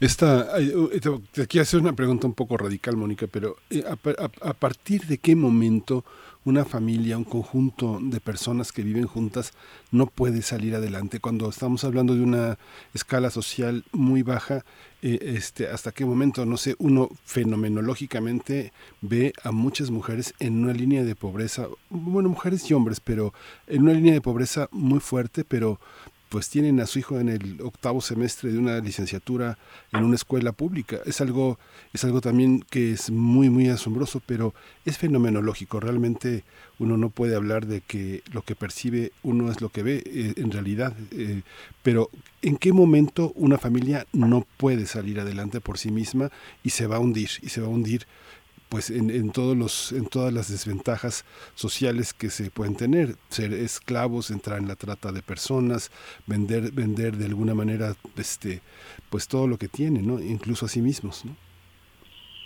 sí eh, mira la verdad es que, que la tuya es, es, una pregunta que yo creo que hay que que sí que, que reflexionar porque esa pregunta se relaciona con con un estándar o una norma mínima, ¿no? De, qué es lo que deberíamos de tener. El Centro de Estudios Espinosa Iglesias también ha, hecho eh, varias eh, investigaciones consultando con la población sobre cuáles son los mínimos que, que se requieren para vivir una vida eh, digna con, con bienestar. Y yo creo que vale, sí vale la pena, ¿no? Este, pues tratar de, de ampliar como, como la definición. Hoy por hoy eh, afortunadamente tenemos una medida eh, oficial de la pobreza, que es la medida que, em, proporciona el, el, Coneval, el Consejo Nacional de Evaluación de la Política de Desarrollo Social, cada dos años. Es una medida que está muy institucionalizada porque eh, también es muy objetiva, se calcula a partir de información estadística que genera el INEGI, muy, muy confiable, muy replicable también eh, y, y esa, eh, esa medida de, pobreza lo que nos dice es que eh, más, más de cercano a la mitad de la población vive en condiciones de, pobreza entre moderada y extrema, ¿verdad? Entonces, en México pienso también desde la investigación de género que muchas de las de las formas que utilizan las familias, de las estrategias de de sobrevivencia eh, básicamente eh, están basadas en redes familiares. Sin embargo, eh, no no debemos em, no debemos apostar a que las familias resuelvan por sí mismas porque esa solidaridad en redes eh, familiares y redes cercanas, aunque es muy importante, también lastima el bienestar de otras personas, ¿no? Hay muchos abuelos dedicados al cuidado de los nietos, por ejemplo, ¿no? Eh, un, un estudio reciente nos dice que eh, la muerte de una abuela significa una reducción de más de 20% en la participación laboral de las mujeres, imagínense, ¿no? O sea, las formas de cuidado que utilizamos confían en esa solidaridad intergeneracional, pero desafortunadamente muchas veces también a costa del bienestar y de, y de la salud de los abuelos o eh, de eh, poner ellos sus propios recursos para el sostenimiento de sus nietos.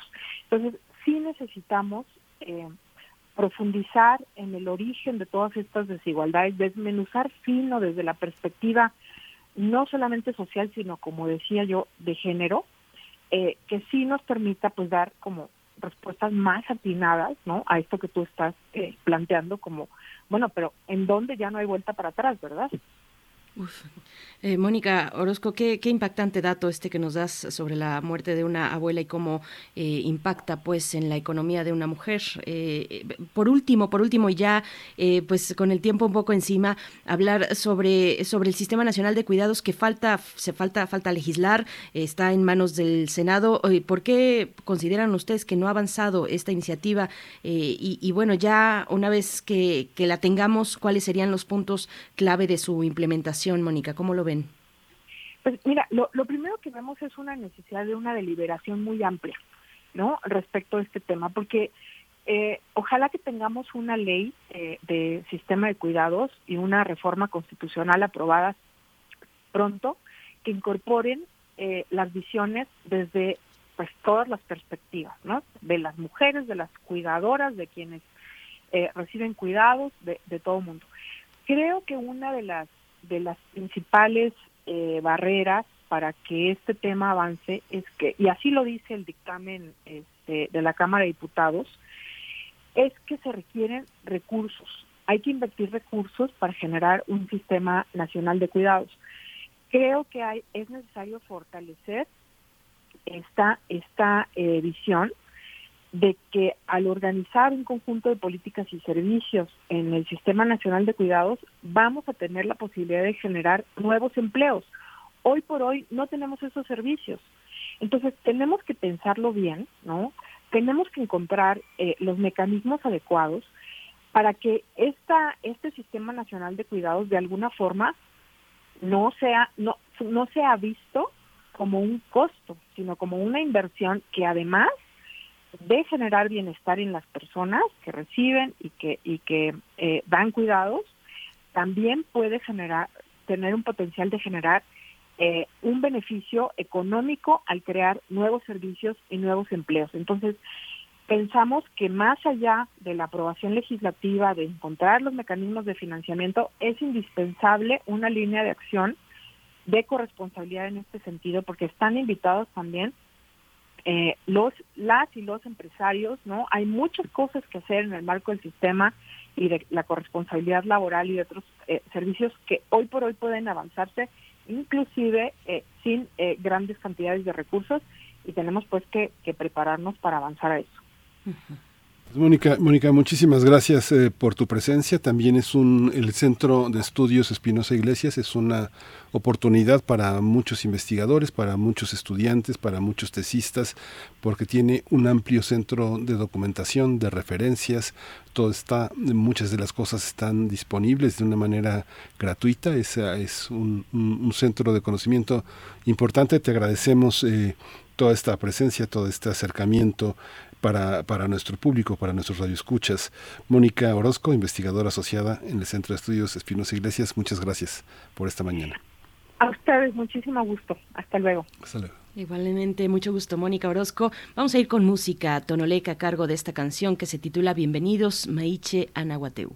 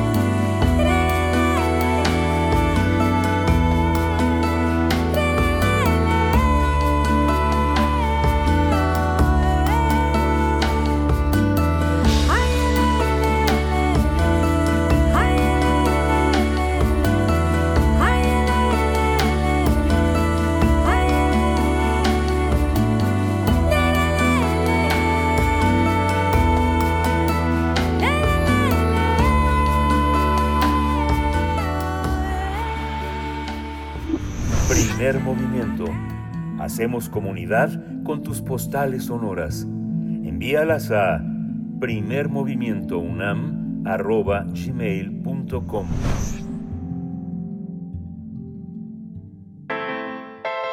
Nota Internacional. Rusia tiene una importante presencia militar en Siria, apoyando a las fuerzas de Damasco del régimen de Bashar al-Assad, situación que le ha permitido probar sus armamentos en ese territorio. Sus primeras incursiones aéreas en Siria fueron en 2015 en apoyo a las fuerzas de Damasco que entonces se veían amenazadas por rebeldes yihadistas. La intervención del gobierno, encabezado por Vladimir Putin, marcó un punto de inflexión en este conflicto, permitiendo que las fuerzas gubernamentales recuperaran progresivamente los territorios perdidos hasta ese momento. Mientras se incrementa la tensión en Ucrania, a su vez también Putin envía señales a Israel, tanto verbales como militares, para que ponga fin a habituales bombardeos aéreos en territorio sirio que ha realizado en días pasados. Sobre este tema vamos a conversar con Moisés eh, Garduño, quien es profesor de la Facultad de Ciencias Políticas y Sociales de la UNAM, es un especialista en estudios árabes e islámicos contemporáneos. Querido Moisés, buenos días. Buenos días, Miguel Ángel, buenos días, Berenice, buenos días a nuestra audiencia, muchas gracias por la invitación. Quiero decirles nada más que la vez pasada nos agarró el sismo y tuvimos que reagendar, pero ya estamos aquí con mucho gusto. Precisamente, querido Moisés, esperamos que todo bien por allá contigo. Eh, pues, sabemos que sí, que nos estuvimos comunicando y afortunadamente, pues en ningún lugar hubo daños mayores. Moisés Garduño, bienvenido esta vez. Ahora sí lo lograremos. Y pues em, la semana pasada también la Asamblea General de la ONU, cuando se aprobó la resolución de condena a la invasión rusa en Ucrania, vimos que uno de los cuatro países que se opusieron, por supuesto la Federación Rusa, Bielorrusia, estaba por ahí Corea del Norte, pero el cuarto país fue Siria. ¿Cómo, cómo lo ves? ¿Cómo ves esta relación? ¿Cómo explicar esta relación que ya tiene pues sus años entre Rusia y Siria? Evidentemente el régimen de Bashar al-Assad le debe completamente la estabilidad y el hecho de que siga en el gobierno a Vladimir Putin. Eh, hay una batalla, que es la batalla de Qusair, en medio de la de lo que se denominó la guerra civil, esto fue 2014, es que hay dos episodios eh, a lo largo del 2014 que hacen que para el año siguiente, para el 2015, el conflicto dé un giro completo al, al, tiempo de ver que el debilitamiento paulatino de Bashar al-Assad, sobre todo después de lo que pasó con el armamento químico, el desprestigio internacional, eh, también una serie de sanciones y de críticas en las instancias internacionales, pues de repente alcanzó una estabilidad mayor, las Fuerzas Armadas alcanzaron un gran cobijo en el aire gracias a la Fuerza Aérea Rusa, y bueno, todo esto fue particularmente porque Rusia, a diferencia de lo que no hizo en Libia, fue proteger su área de influencia más importante que tiene después de lo que tiene con Turquía en el Mediterráneo, que es la base de Tartus, esto en la zona de la Taquia la zona más importante en términos portuarios que le da salida a Siria, al mar Mediterráneo. Entonces, evidentemente, desde el 2015 hasta la fecha, incluso después de la celebración de elecciones, de la celebración de mecanismos tan crueles en Siria como la ley de nacionalización de bienes, ¿no? el hecho de que mucha gente que se habría ido de casa por la guerra, que había salido en calidad de refugiado o de desplazado a otras partes del país, si no regresaba a su casa en un determinado periodo de tiempo, la perdía y la confiscaba el, el Estado sirio. ¿no? Todo eso fue gracias, todo esa, ese mecanismo de reburocratización, reinstitucionalización autoritaria por parte del régimen sirio fue gracias al apoyo al apoyo ruso, ¿no? Y esto lo sabe muy bien Bashar al-Assad y yo creo que eso explica en gran medida eh, la conducta que se vio en Naciones Unidas eh, últimamente y creo que lo vamos a seguir viendo porque eh, de otra forma Bashar al-Assad no estaría en el poder. Yo lo vería así, Berenice. Y esa, esa, esta consecuencia, digamos, esta reflexión que haces, Moisés, si no estuviera, ¿qué, o sea, ¿cuál, ¿cuáles son las consecuencias de esa, de esa presencia en esa zona del mundo? Bueno, la pérdida de la zona de Tartus para Rusia representaría un revés muy importante al grado de perder lo que para Rusia es Ucrania en Europa Oriental, pero en el mar Mediterráneo. Porque desde el año 2014, que era estaba en boga la guerra en Siria y que se dio este acontecimiento político de cambio de régimen en Ucrania, muchos eventos a nivel internacional empezaron a relacionar directamente los escenarios de Ucrania y Siria, incluso más de lo que se está haciendo eh, hoy en día.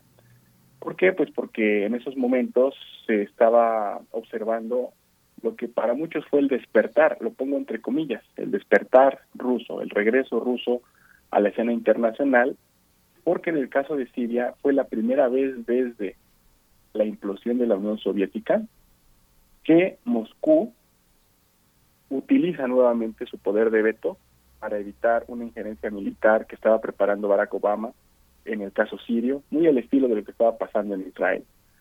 Entonces, en esos momentos, el, el análisis, el contexto en el que se daba el análisis era un contexto de el regreso de Moscú al Medio Oriente. Cuando explota lo de la revolución del Maidán, inmediatamente se relaciona porque lo que va ganando Rusia en el Mediterráneo lo pierde al mismo tiempo, casi al mismo tiempo en términos de régimen en el poder en Ucrania.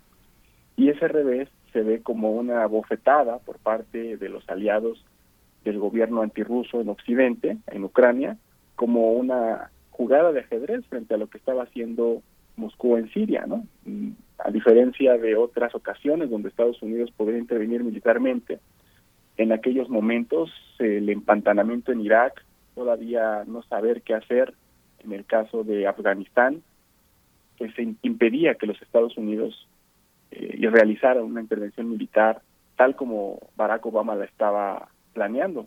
Por tal motivo, parece ser que hay un apoyo muy importante por parte de los medios occidentales, particularmente de Estados Unidos, a lo que está pasando en la revolución de Maidán en Ucrania, en Kiev, y esto hace eh, una especie de contrapeso, porque meterse en Siria era prácticamente comprometer a una serie de efectivos militares estadounidenses que ya estaban muriendo en Irak y en Afganistán y que el electorado estadounidense no estaba aguantando en la opinión pública, ¿no? Se estaba criticando mucho esa parte.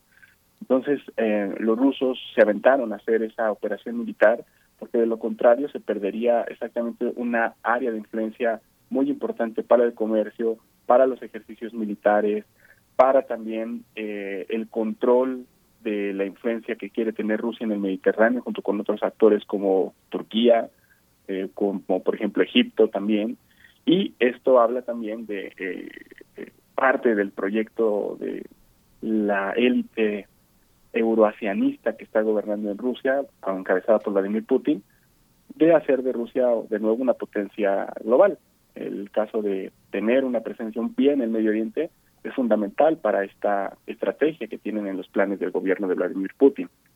En esa misma línea, Moisés Garduño, sobre lo que le da a Rusia su relación con Siria, eh, eh, ¿cómo lo vemos con respecto al conflicto en Ucrania? Según informes estadounidenses, estoy eh, retomando una nota de Deutsche Welle, según informes estadounidenses, Rusia estaría reclutando a combatientes sirios con experiencia en guerra urbana para sus avances en Kiev.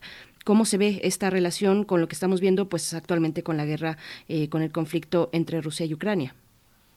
Un paralelismo que podemos encontrar desde 2014 en las diferentes intervenciones militares rusas que hemos tenido, particularmente la que estamos viendo ahorita en Ucrania, es que los rusos no han ocupado eh, territorio hasta lo que estamos viendo hoy en día en Ucrania. Si vemos las intervenciones en lo que fue el conflicto de uh, Chechenia, lo que podemos ver, por ejemplo, en lo que fue la balcanización en ciertas partes del año 2008, en la crisis que hubo también en Nagorno-Karabaj, apoyando a algunos actores desde afuera, la propia guerra en Siria, mencionamos que fueron ataques aéreos los que Rusia dotó al gobierno de Bashar al-Assad pero en ningún momento ocupó como lo hizo, por ejemplo, Estados Unidos en Irak o en Afganistán. Esta diferencia es, eh, es crucial para entender eh, qué tipo de, eh, pues digamos, estrategia renovada está teniendo ahorita el régimen ruso, ¿no? En estos momentos es la primera vez que estamos viendo, y eso a regañadientes, porque todavía no se completa la ocupación de Kiev, si es que en algún momento se da, que esperemos que no, pero de acuerdo con notas parecidas a las que nos hace favor de leer Berenice, las decisiones están tomadas, ¿no? La prensa rusa, que es una prensa pues que tiene mucha línea, que tiene que respaldar lo que dice el presidente, que dice que las decisiones más cruciales de la guerra ya están tomadas y en ese sentido podría ser la primera vez que esto se pudiera dar. Eh, esto compromete mucho a las Fuerzas Armadas de países, eh, digamos, potencias regionales, ¿no? potencias globales. ¿no?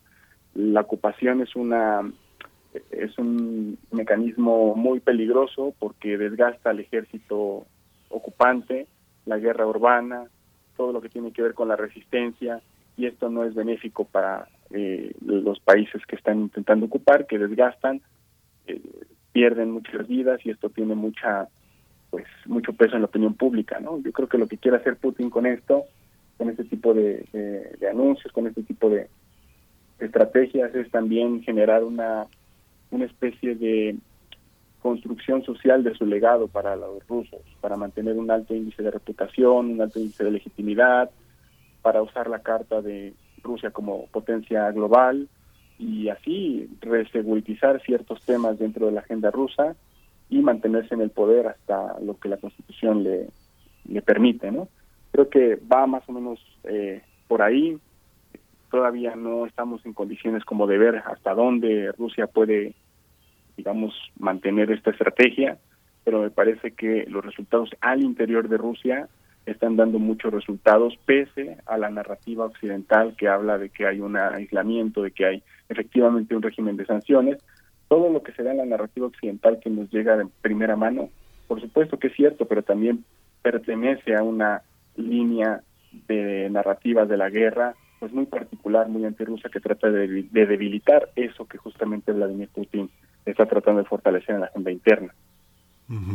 Esa manera de esa manera de ver la, la, consolidación de las nuevas fronteras en el, en el siglo XXI con viejos recursos eh, colonialistas de ocupación de plazas eh, más débiles, este, ¿tiene alternativas, Moisés? ¿Es posible tener eh, un, orden distinto dando oportunidad a desarrollos democráticos en países que están concebidos como satélites, como zonas de, de ocupación? No, no el pensamiento democrático es el germen de múltiples disidencias frente a potencias que tienen órdenes coloniales no estrictamente económicos, sino en muchos sentidos ideológicos de tener de tener este posiciones.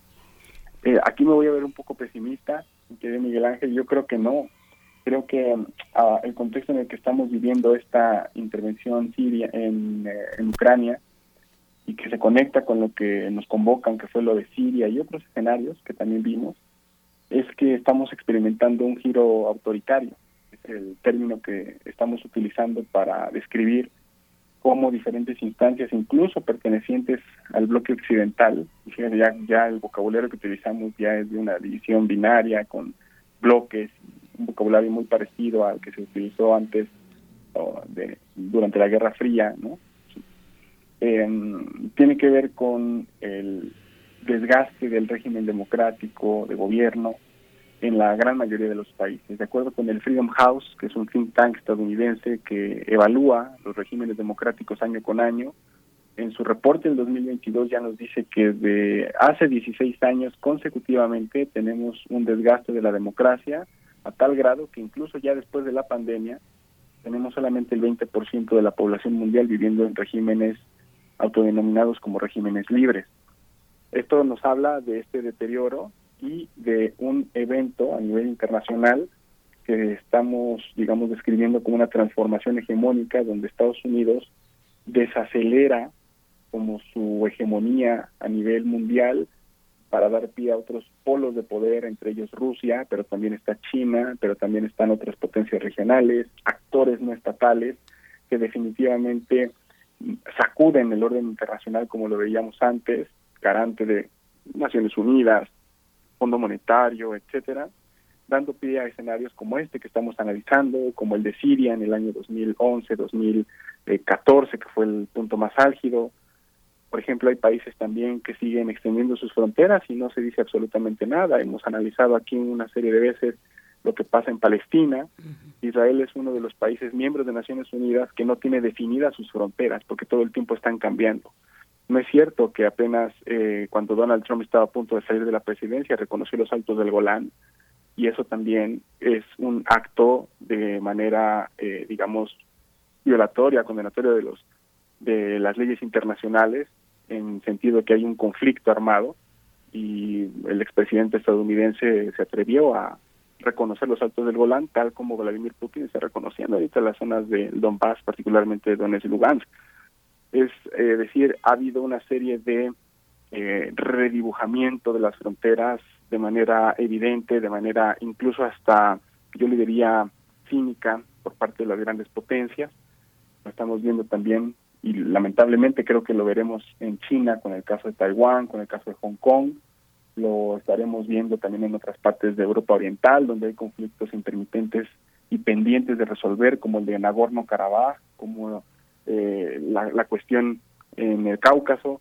Este, es decir, estamos viendo sí que esta transición hegemónica nos está llevando a escenarios donde las fronteras se están desdibujando, donde se están eh, rediseñando, obviamente como efecto de este de este proceso de transición hegemónica. Entonces soy un poco pesimista porque este giro autoritario nos está llevando a que este tipo de escenarios se vean cada vez más frecuentes, como en algún momento lo vimos con las guerras calientes en la Guerra Fría. Y nada más con esto termino, no quiero decir que estemos en una guerra fría, eh, sentido que mm, ha sido una salida fácil decir que estamos nuevamente en una guerra fría, como hace eh, tiempos de la, de la segunda posguerra, Creo que ahora estamos eh, en una etapa muy difícil de conceptualizar. Hay diferentes polos de poder, todos ellos capitalistas, pero hay una diferencia nodal que quiero mencionar a todo nuestro auditorio.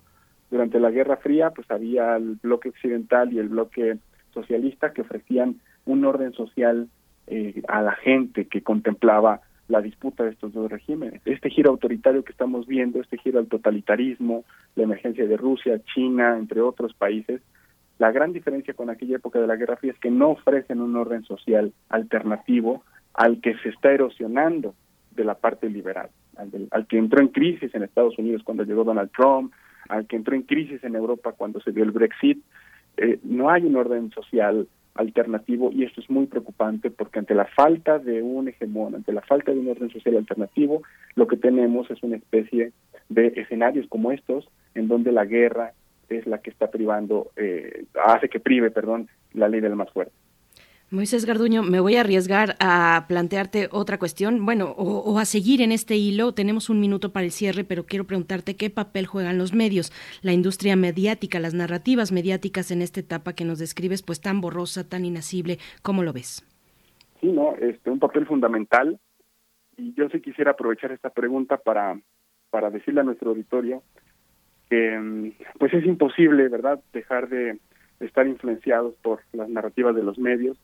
Funcionan muchas veces como eco de las principales líneas que están en disputa en la guerra.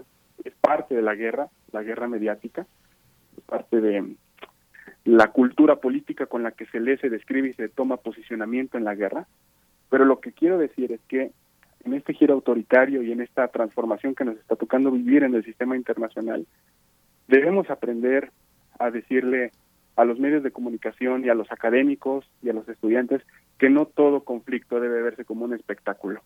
Basta eh, ver todo como en términos de rating, en términos de popularidad, en términos de eficiencia, en términos de espectáculo, porque hay cosas como la guerra, como las hambrunas, como la pandemia, como la pérdida de vida, que ya no se deben de empezar, eh, ya no se deben de ver como, como algo que entretiene solamente para mantener audiencias.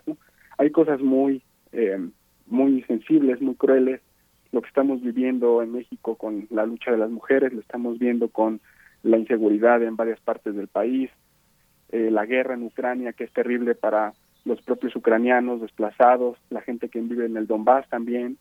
Es decir, esto debe de, de, parar. Debemos de reconfigurar la forma en la que nosotros concebimos la información, cómo tramitamos lo que vemos en términos de sufrimiento y lo más importante, cómo interpretamos, con qué categorías analíticas interpretamos lo que nos está pasando para que en función de estas interpretaciones actuemos en consecuencia y no solamente estemos hipnotizados con esto que pasa en las redes sociales, que muchas veces es muy ah, violento y en lugar de informarnos y de generar conciencias, nos incita a los discursos de odio, que es otra característica de este giro autoritario.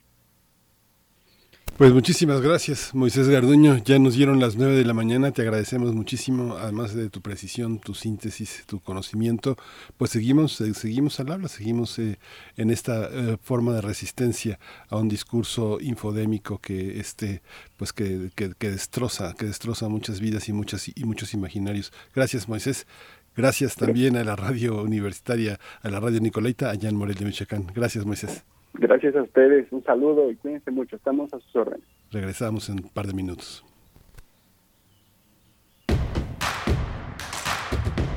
Síguenos en redes sociales. Encuéntranos en Facebook como Primer Movimiento y en Twitter como arroba PMovimiento. Hagamos comunidad.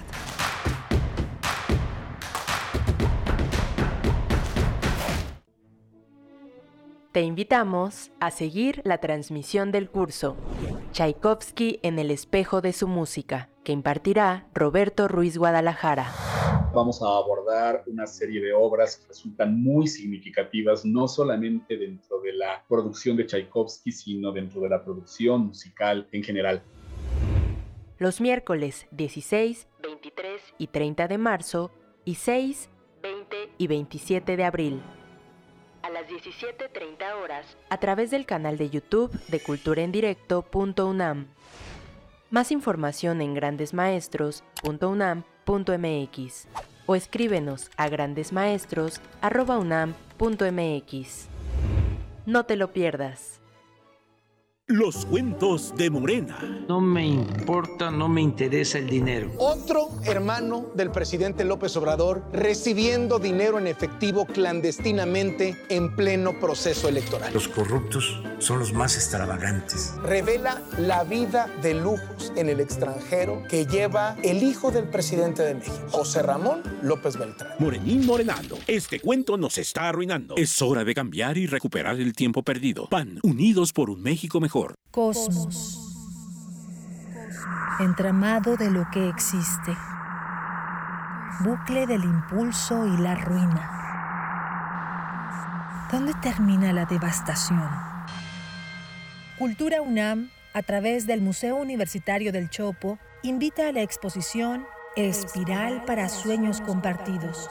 Arte, comunidad, defensa y resistencia Instalación en gran formato por la artista colombiana Carolina Caicedo. A partir del 29 de enero. Galería Central del Museo Universitario del Chopo. Enrique González Martínez, número 10, Santa María la Ribera. Miércoles a domingo de 11.30 a 18 horas. Cultura UNAM.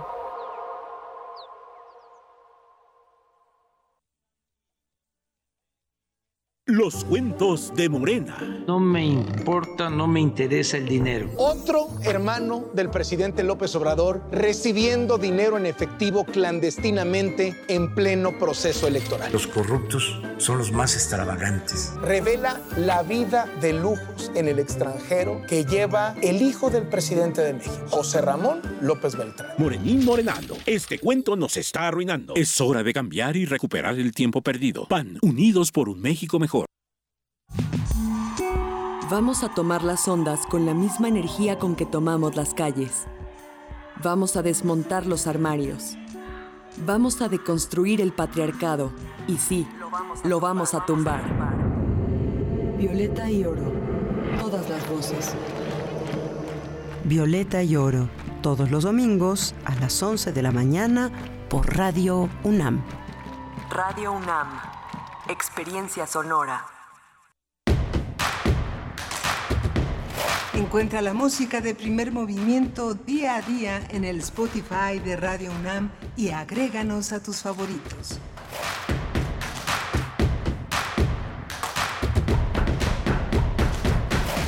Ya regresamos a primer movimiento en esta tercera hora de transmisión, 9 de la mañana con 5 minutos. Hoy miércoles 9 de marzo de 2022. Les saludamos desde el 96.1 de la FM en Ciudad de México y también en el 860 de amplitud modulada en www.radio.unam.mx. Son las coordenadas para hacer comunidad a través de este proyecto radiofónico de radio pública y radio universitaria. Esta mañana se encuentra Arturo González en cabina en los controles técnicos frente a la consola, Violeta Berber en la asistencia de producción, Frida Saldívar en la producción ejecutiva y Miguel Ángel Quemain que nos va a compartir la poesía de esta mañana. Está en el micrófono. ¿Cómo estás, Miguel Ángel? Hola, Berenice. Buenos días, buenos días a todos. Ha sido una mañana muy interesante, muy intensa, con muchos, eh, con muchos elementos para, para, para pensar y para discutir justamente eh, ahora va a converger en una obra que ha hecho posible que se reúnan eh, un, conjunto de talentos eh, verdaderamente importantes. El Charco Inútil de David de Sola, este escritor español que creó, que se ha dado a conocer por una película, por una película que se transmitió en Netflix que se llama El Hoyo, un fenómeno este fílmico que ha sido muy importante por toda la capacidad de ver al desnudo la interioridad de una serie de personajes eh, pues entrañables, eh, heridos y, el charco inútil no está muy lejos de esto. Eh, Ruby Tagle lo dirige, Ruby Tagle es coreógrafa, es una mujer de teatro, es directora de teatro también y ha conjuntado el talento de Alberto Estrella, un hombre que este, no solo es uno de los grandes actores mexicanos, sino también uno de los de las personas que ha logrado hacer una comunidad importante, sólida, indestructible, este que es el círculo teatral junto con Ángeles eh, Marín, Víctor Carpinteiro, un hombre de teatro indiscutible, Mariana Garza, que es una actriz que ha tenido una enorme constancia y un enorme crecimiento, y, una, y, una, y un personaje que es eh, un, uno de nuestros grandes instituciones teatrales. Yo creo que David Evia es un traductor, es un escritor, es un director de teatro, es uno de los grandes, grandes actores de nuestra, de nuestra escena nacional, un hombre indispensable que ha tenido a lo largo de los últimos años productos de, teatro, objetos teatrales muy, muy significativos. Van a estar en un, en un momento en la mesa discutiendo una, una obra que es eh, fuerte, importante, así que bueno, quédese, quédese en la mesa para oír a David Evia y a Rubitagle. Estarán con nosotros en unos momentos luego de la poesía necesaria y hacia el cierre cerramos como cada miércoles con broche de oro con el doctor Plinio Sosa, académico de la Facultad de Química, que nos comparte el tema del dióxido de carbono, alimento, abrigo y cuerpo. Así lo titula Plinio Sosa, quien es también, pues, además de, dedicarse principalmente a la docencia, pues es un gran divulgador científico desde, eh, desde nuestra casa de estudios y lo hace también de esta manera eh, para los cierres, la, la, conclusión de nuestras emisiones de miércoles, así es que no se lo pierdan. Y, también un, un, anuncio, tenemos ya a las y los ganadores para asistir al concierto de Jaramar todas las naves del mundo, canciones viejas del, del mestizaje, este eh, reciente disco lanzado por Jaramar, que mm, la tuvimos aquí, estuvimos conversando hace un par de semanas con ella, el viernes de hace dos semanas, y de verdad qué deleite y qué delicia. Algunos en la audiencia no la conocían y les encantó, así nos lo pusieron en redes sociales, y ya tenemos a los ganadores para su concierto en el Teatro de la Ciudad Esperanza Iris, allá en Donceles 36, en el Centro Histórico de la Ciudad de México el domingo 13 de marzo a las 18 horas y los ganadores eh, son Juan Rosete, Alfredo Cruz García, Edgar Gutiérrez, Javier González y Leandro Beñez. Leandro Beñez es, eh, son los nombres de los cinco ganadores y en cualquier momento, bueno, estén atentos si es que no les ha llegado ya el mensaje desde nuestras redes sociales con nuestra querida compañera eh, Tamara Quirós para que puedan ustedes confirmarle y ponerse en contacto con ella. Bueno, ella se pondrá en contacto, así es que confirmen el mensaje que mm, Tamara les envía, por favor, para pues cerrar esta cuestión de los eh, de las de las cinco de las cinco pases para asistir al concierto de Jaramar que va a estar, va a ser una delicia, Miguel Ángel. Sí, es un, es un disco, es un armado muy, muy interesante. Yo creo que es un punto eh, en la trayectoria de Jaramar muy, muy intenso, con una gran cantidad de poesía y de reflexión musical al mismo tiempo que se conjuntan en esta, en esta posibilidad escénica de volver, de volver a un escenario como el Esperanza Iris y, y escucharla, escuchar ese, ese desempeño, esa, esa desenvoltura musical, esta manera de contactar con el público de alguien que, que tiene una experiencia escénica, musical y poética. Un artista de gran, de gran solidez, de verdad, y muy bella en todos los sentidos. Es muy admirable el trabajo y la persona de Jaramar. Así es que, bueno, no se, no se lo pierdan si tienen oportunidad de asistir al Teatro de la Ciudad Esperanza Iris el domingo 13 de marzo. Y felicidades a aquellos que ya tienen sus pases para asistir ese domingo a las 6 de la tarde.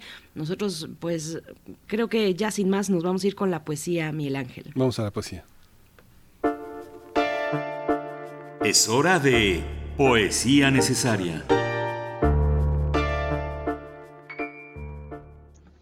Hoy la poesía necesaria forma parte de Principia, este libro del que hoy hablamos de Elisa Díaz Castelo.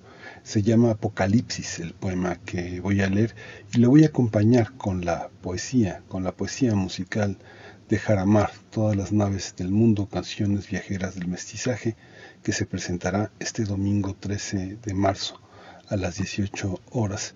Y para leer Apocalipsis, nada menos que Dios nunca muere en la voz de Jaramar. No creo en el Apocalipsis, pero ya casi no veo pájaros, se habrán hecho ceniza.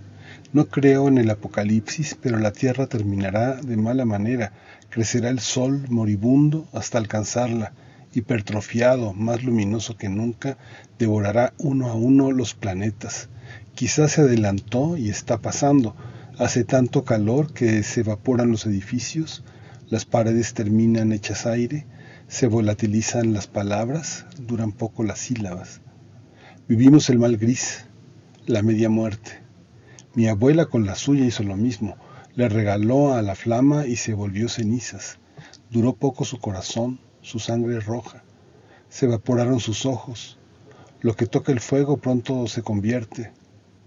De pequeña me gustaba atravesar la flama de una vela con el dedo. No me dolía. Mi abuela me encontró y ordenó que la apagara, pero al final le dio su cuerpo. Al final todos quedamos hechos polvo. Se expandirá el sol embravecido. Nos lamerá con sus mil lenguas. Cuando llegue a la tierra nosotros estaremos muertos. Pero no importa, nuestro planeta no podrá huir. Su órbita es demasiado constante. Estará atado a su cercanía. Así acabó mi abuela a mis espaldas en un cuarto de acero y luego era de polvo. Caeremos en el cuerpo furioso del sol. Se acabarán los miércoles. Seremos solo una forma de consumirnos. Como siempre.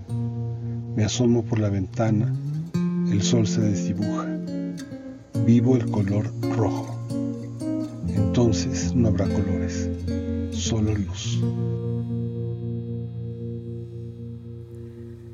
Muere el sol de los montes con la luz que agoniza, pues la vida en su prisa nos conduce a morir. Pero no importa saber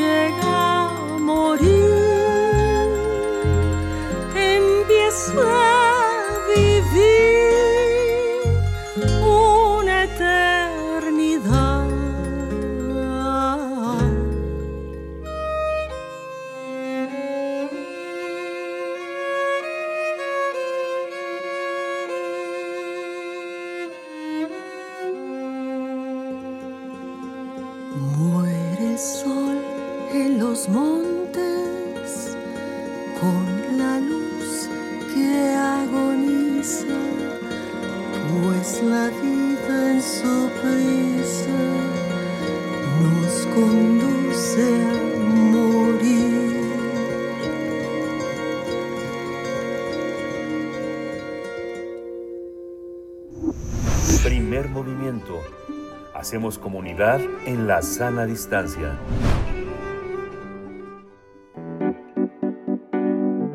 La mesa del día.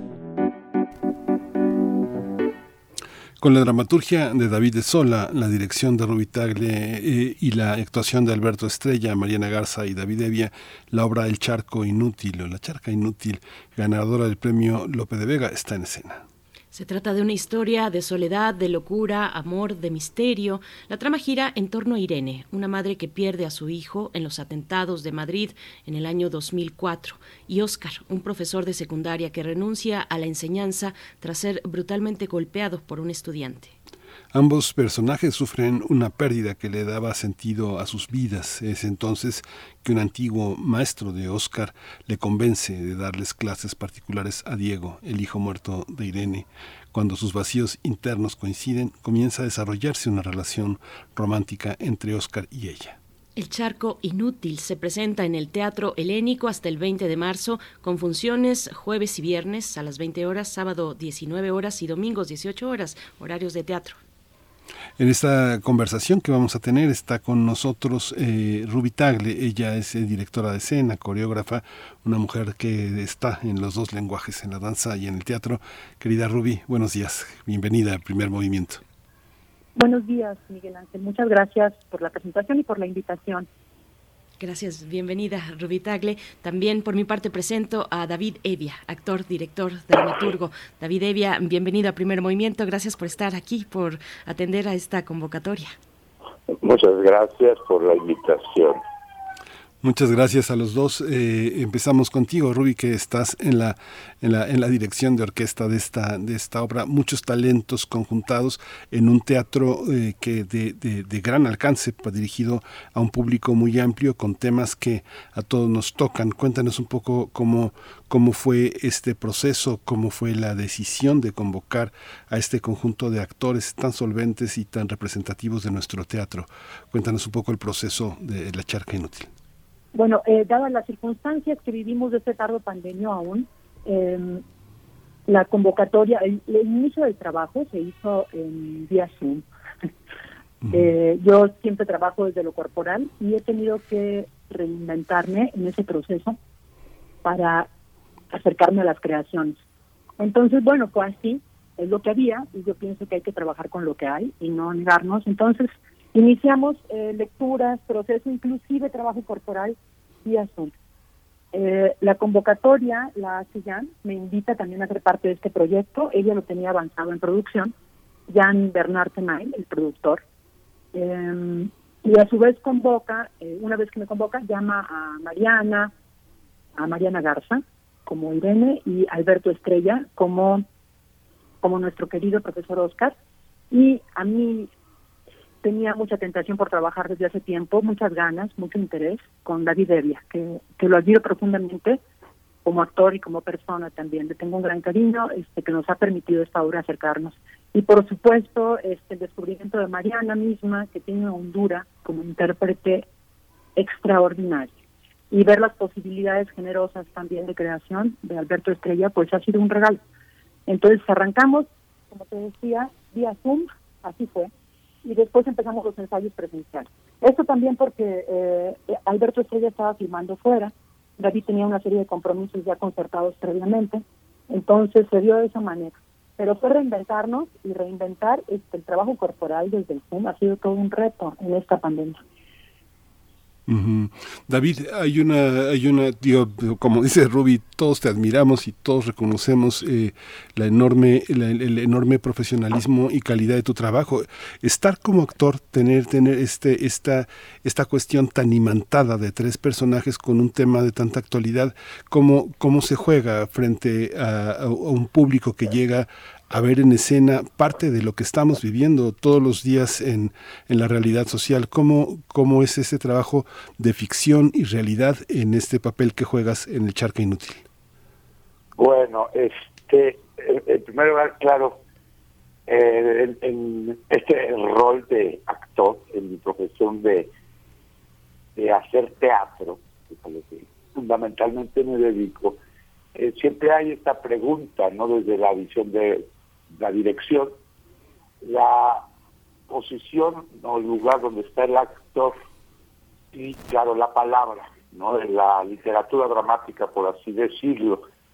Y en este caso, eh, para mí, que me llamara Ruby, que también ya desde hace tiempo sé su, su, su gran talento, su, su calidad humana también, y el cuerpo, ¿no? Básicamente esa era mi la, como la premisa primera que sentí, pero al leer la obra, siempre que me ofrecen un trabajo para, eh, para como actor, pues hay preguntas fundamentales, ¿qué es lo que, qué, es lo que más importa, no? Si, si la, la, la obra, porque es una gran obra, o el personaje, digamos que es un personaje que que tienes que hacerlo, sí o sí, digamos, hablando de los grandes personajes clásicos o grandes creaciones de ficción o otros motivos. Aquí se conjuntan varias cosas. La obra es una, una pieza de relojería. Yo la leí y me quedé asombrado, no, no conocía yo de fondo al autor, me impresionó mucho y el personaje me, me, me, cautivó en este en esta habitar la ficción desde no existir y por otro lado el cuerpo como el cuerpo como emoción no el cuerpo es emoción en el actor no solamente el lugar común del instrumento con el que nos expresamos sino pasa a través de eso. Y la obra también algo muy importante es que cruza todos estos temas eh, sociales que están aquejando al mundo, la soledad, la indolencia y la locura como una posibilidad de salvación, de sobrevivencia, el crearse uno un mundo alterno, propio, que tiene mucho que ver con el arte. Hacemos arte porque hemos perdido el paraíso.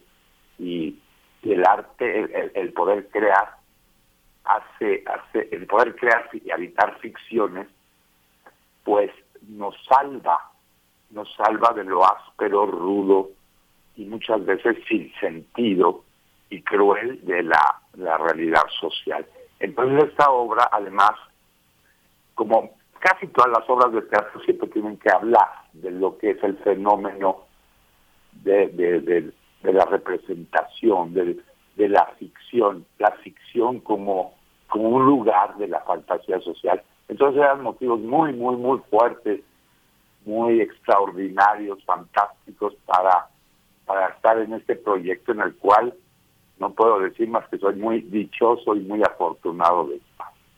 Poderosos, poderosos motivos. Una pieza de relojería, dice David Evia Rubitagle. Eh, háblanos un poco de la obra. Esta obra que eh, su título original, La Charca Inútil, ganó el premio Lope de Vega en 2007. Eh, una obra de David de Sola. Cuéntanos un poco del acercamiento, del tratamiento de este texto como directora Rubitagle. Bueno, como, como bien dijo David, gracias. Eh, como bien dice David, es una pieza de relojería, yo lo he mencionado varias veces y estamos de acuerdo en ello.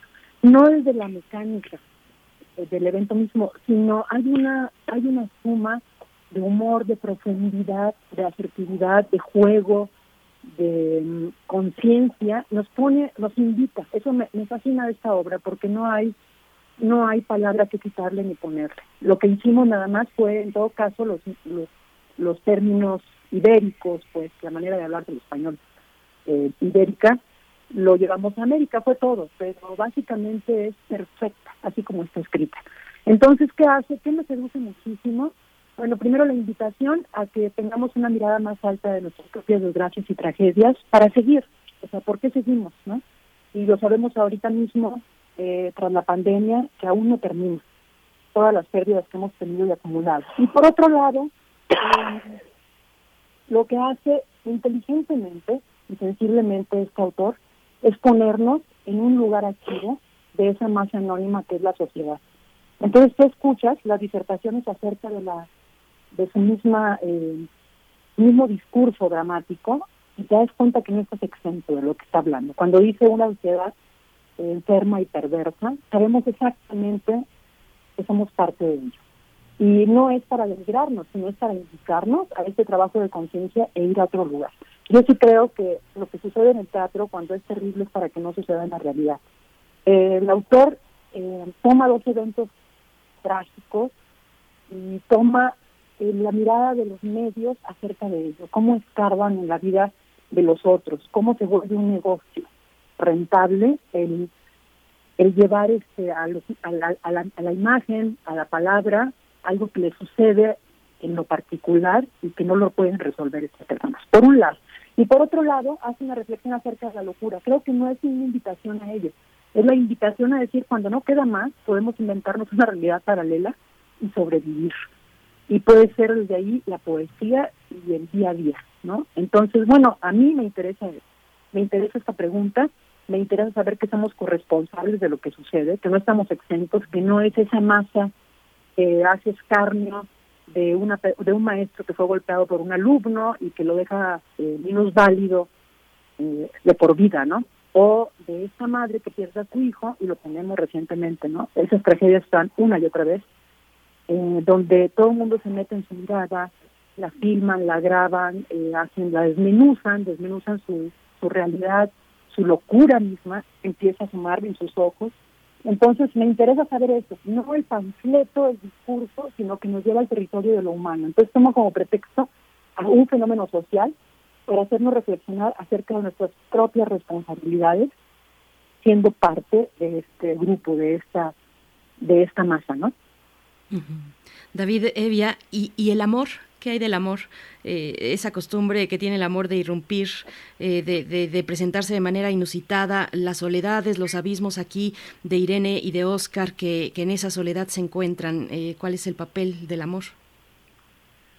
Pues el amor, el amor es algo que hace que atraviesa la condición humana. No se puede vivir sin amar Ahora, puede haber conceptos del amor, del amor como una neurosis necesaria, como un acuerdo social para no matarnos, como una esperanza, pero siempre está ahí.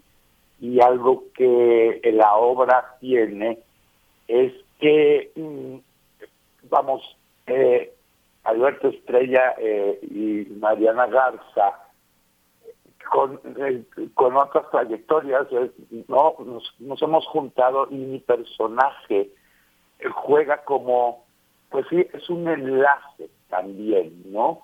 Pero a través, el amor también es un constante aprendizaje cuando crees que ya sabes qué es, o qué es lo que tú buscas o la persona busca en el otro. Y, y también hay algo que me recuerda una frase de, de, de Lacan de que enamorarse es darle a alguien algo eh, que uno no tiene y que el otro tampoco te lo pidió.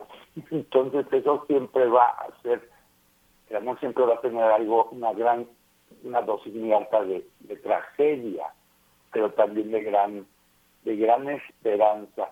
Y otra cosa que a mí me, me, me, me, me, mueve mucho en el personaje el sentido de la realidad, ¿no? O sea, cuando una persona es, es, real, ¿qué es la realidad? La realidad de, dice el autor, ¿no? El personaje, la realidad de cada uno, lo que cada uno quiere que sea.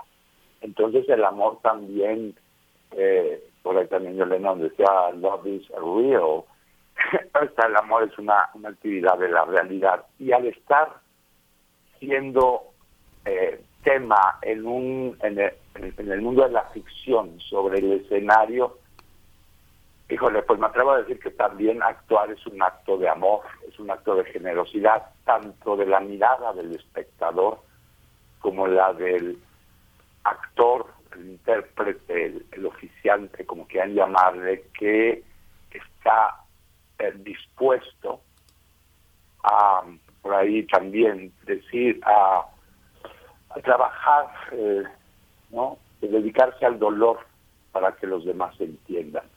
Entonces, el concepto amor es, es, es, es más que un corazoncito. El corazón es un músculo, pero ahí nos han puesto el amor. Entonces, yo también digo, y yo practico mucho en esta, en esta puesta en escena, eh, con la dirección de Ruby que me ha ayudado muchísimo, he aprendido eh, una manera de abordar también los personajes desde esta generosidad, desde este, desde este amor, entonces hay que pensar con el corazón y sentir con la cabeza. Eso sería como lo que mueve. Y por otro lado, la, la necesidad en todo ser humano de la cercanía. Eh, después de este, esta experiencia de, de no estar, de no tocarnos, de no vernos, aunque sea por Zoom, es, es impresionante lo que lo que a este planeta le, le está pasando, lo que nos pasó, no que somos una, una generación que nos está atravesando y creo que eh, es una obra que tienen que ver porque como digo, es que es una pieza donde hay muchos temas, pero concentrados en, en tres personajes para mí entrañables en el sentido humano, ¿no? Todo lo, humano, todo lo, lo, que pues, es perfecto y todo lo perfecto humanamente posible, el, el autor lo desarrolla en la pieza y la puesta en escena con la dirección de Ruby, que nos ha permitido expresar eso, lo humano tan humano. Desde, desde el teatro, desde esa perspectiva que lo señalas, David, eh, ¿es posible eh, perderlo todo y volverlo a recuperar, perder lo que uno más quiere y pensar que la vida ya no tiene ningún sentido. ¿Cómo se logra em, e, emocionalmente? Tú lo has experimentado como director en, muchos, en, muchas, en muchas de tus obras, pero ahora frente a este espectáculo que está en estas funciones frente a tus ojos, ¿Cómo hace, ¿Cómo hace posible el actor devolverle a un espectador esa fe, esa posibilidad en que podemos perder lo que más queremos, sentir que ya no hay nada más adelante y sin embargo reinventarnos un mundo? ¿Cómo es, cómo es posible eso? Bueno, eh, la actuación es el arte del presente, del estar, ¿no? Eh, eh, el teatro no, no, no en el lugar común es, vivo, pero o hay teatro vivo o hay teatro muerto, nada más. No, hay teatro de museo, hay teatro de, de modas, hay teatro de, de, de, de, de estéticos. Pero eh, el, el, el, el, presente siempre está sucediendo. Siempre está sucediendo, sucediendo. Yo creo que si, cuando perdemos todo, es, es la gran apuesta para tenerlo nuevamente todo. Todo tiene que morir, eh, transformarse, transformarse y renacer. Y no somos solamente individuos, es importantísimo que somos individuos, somos únicos e irrepetibles, pero somos parte de todo. Y creo que cuando pierdes todo, o crees que has perdido todo, te das cuenta que eres parte del todo. Y, y pues seguirá sucediendo. Eso es la gran, sucede el presente todo el tiempo en este momento que estamos hablando, charlando en esta mañana, no fría de invierno, pero finales de invierno y que, no sé, ayer creo que vi una parvada de golondrinas sobre sobre Álvaro Obregón. No lo puedo creer, pero creo que sí eran, eran pájaros. Y suena cursi, ¿verdad? Pero viene la primavera, va a venir, va a venir tal vez distinta, tal vez, no sé, el cambio climático, este, o otro tipo de violencias, estamos con una, una guerra, ahí nadie va a pensar que este siglo eh, íbamos a repetir el, el, el 20 tal cual, ¿no? Este pandemia y luego una, una guerra y, y no sé, no es repetición, es, es que sucede, sucede, sucede y tal vez esa, el, el teatro está ahí, siempre es contemporáneo porque siempre está sucediendo ahí delante de la mirada del espectador y con el con las palabras, el sudor y todo lo que el actor tiene sobre la escena y con una un, texto que podríamos decir que la literatura dramática, bueno, no lo quiero llamar así, pero así se llama, pues va más allá porque tiene un gran anhelo de volverse presente. Casi toda la literatura, siento yo, la, la prosa, se es como en pasado, ¿no? Sea, está, está encerrada, son signos que nos han dicho que son letras, todo lenguaje es metáfora en ese sentido. Y el teatro y obras de este tipo y, y la conjunción de, de actores que pues yo siento que es un momento de sentarse alrededor del fuego y hablar de eso, del suceso, de lo que está pasando, el acontecer teatral. Creo que esa es la, la parte donde eh, sí, cuando dicen el, teatro está herido de muerte con eso la pandemia y vamos a hacer teatro. No, no, no, no puede haber teatro digital, eso no existe, ¿no? O sea, es como decir una, bueno, pues existe, pero no, no como tal. Es eso, estar alrededor de un fuego y contar una historia y del otro lado y que se empieza a discutir. Entonces tenemos que sentarnos, a, pero tiene que suceder, tiene que estar en presente, tiene que, hay, hay una invitación, el teatro es una eh, teatro es una experiencia, ¿no? Punto. O sea, tiene que suceder. Y creo que es una sociedad que se va automatizando, se va un, una, uniformizando, que, que, que, creemos que que ponerle enter, o que, bueno, si, llegas a tu casa y no prende la computadora está mal, eh, o, o, pierdes tu USB o algo así, bueno, empieza una angustia increíble, ¿no? He perdido la memoria que no perdí un USB, no la memoria. Este, no no puedo comunicarme porque no tengo teléfono. Todas las angustias eso llegan a grados este, patológicos. El teatro simplemente, pues ahí en lo oscurito, en el presente, en el suceder, algo, algo nos, nos devuelve.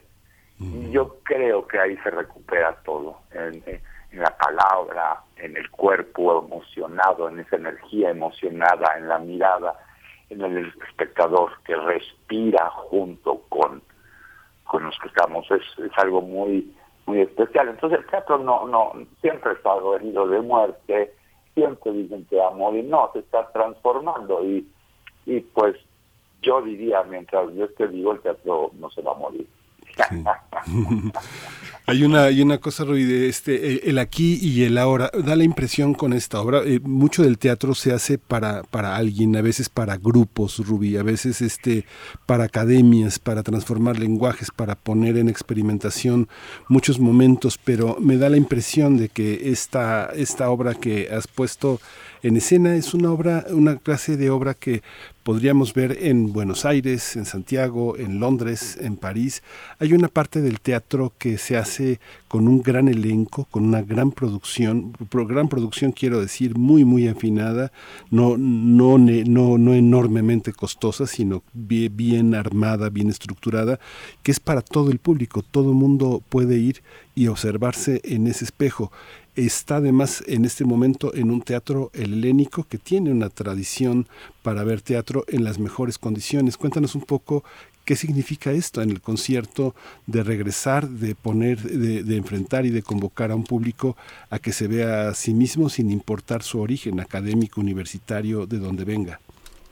Eh, mira, a mí me interesa eh, el teatro desde un espejo de la condición humana, más allá de los estilos y también la ópera. Entonces creo que se trata de eso antes que estilos y desde ahí lo abordo.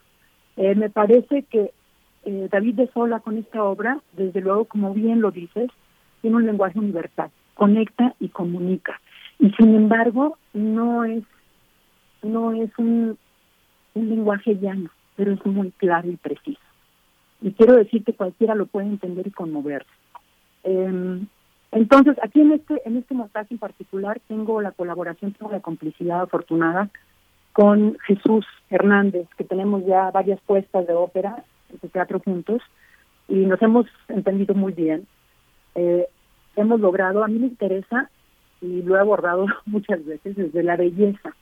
Pienso que la única manera de digerir algunas cosas terribles es a partir de una de una estética de lo bello no por eso negando el horror, no puesto ahí, porque eso es la vida.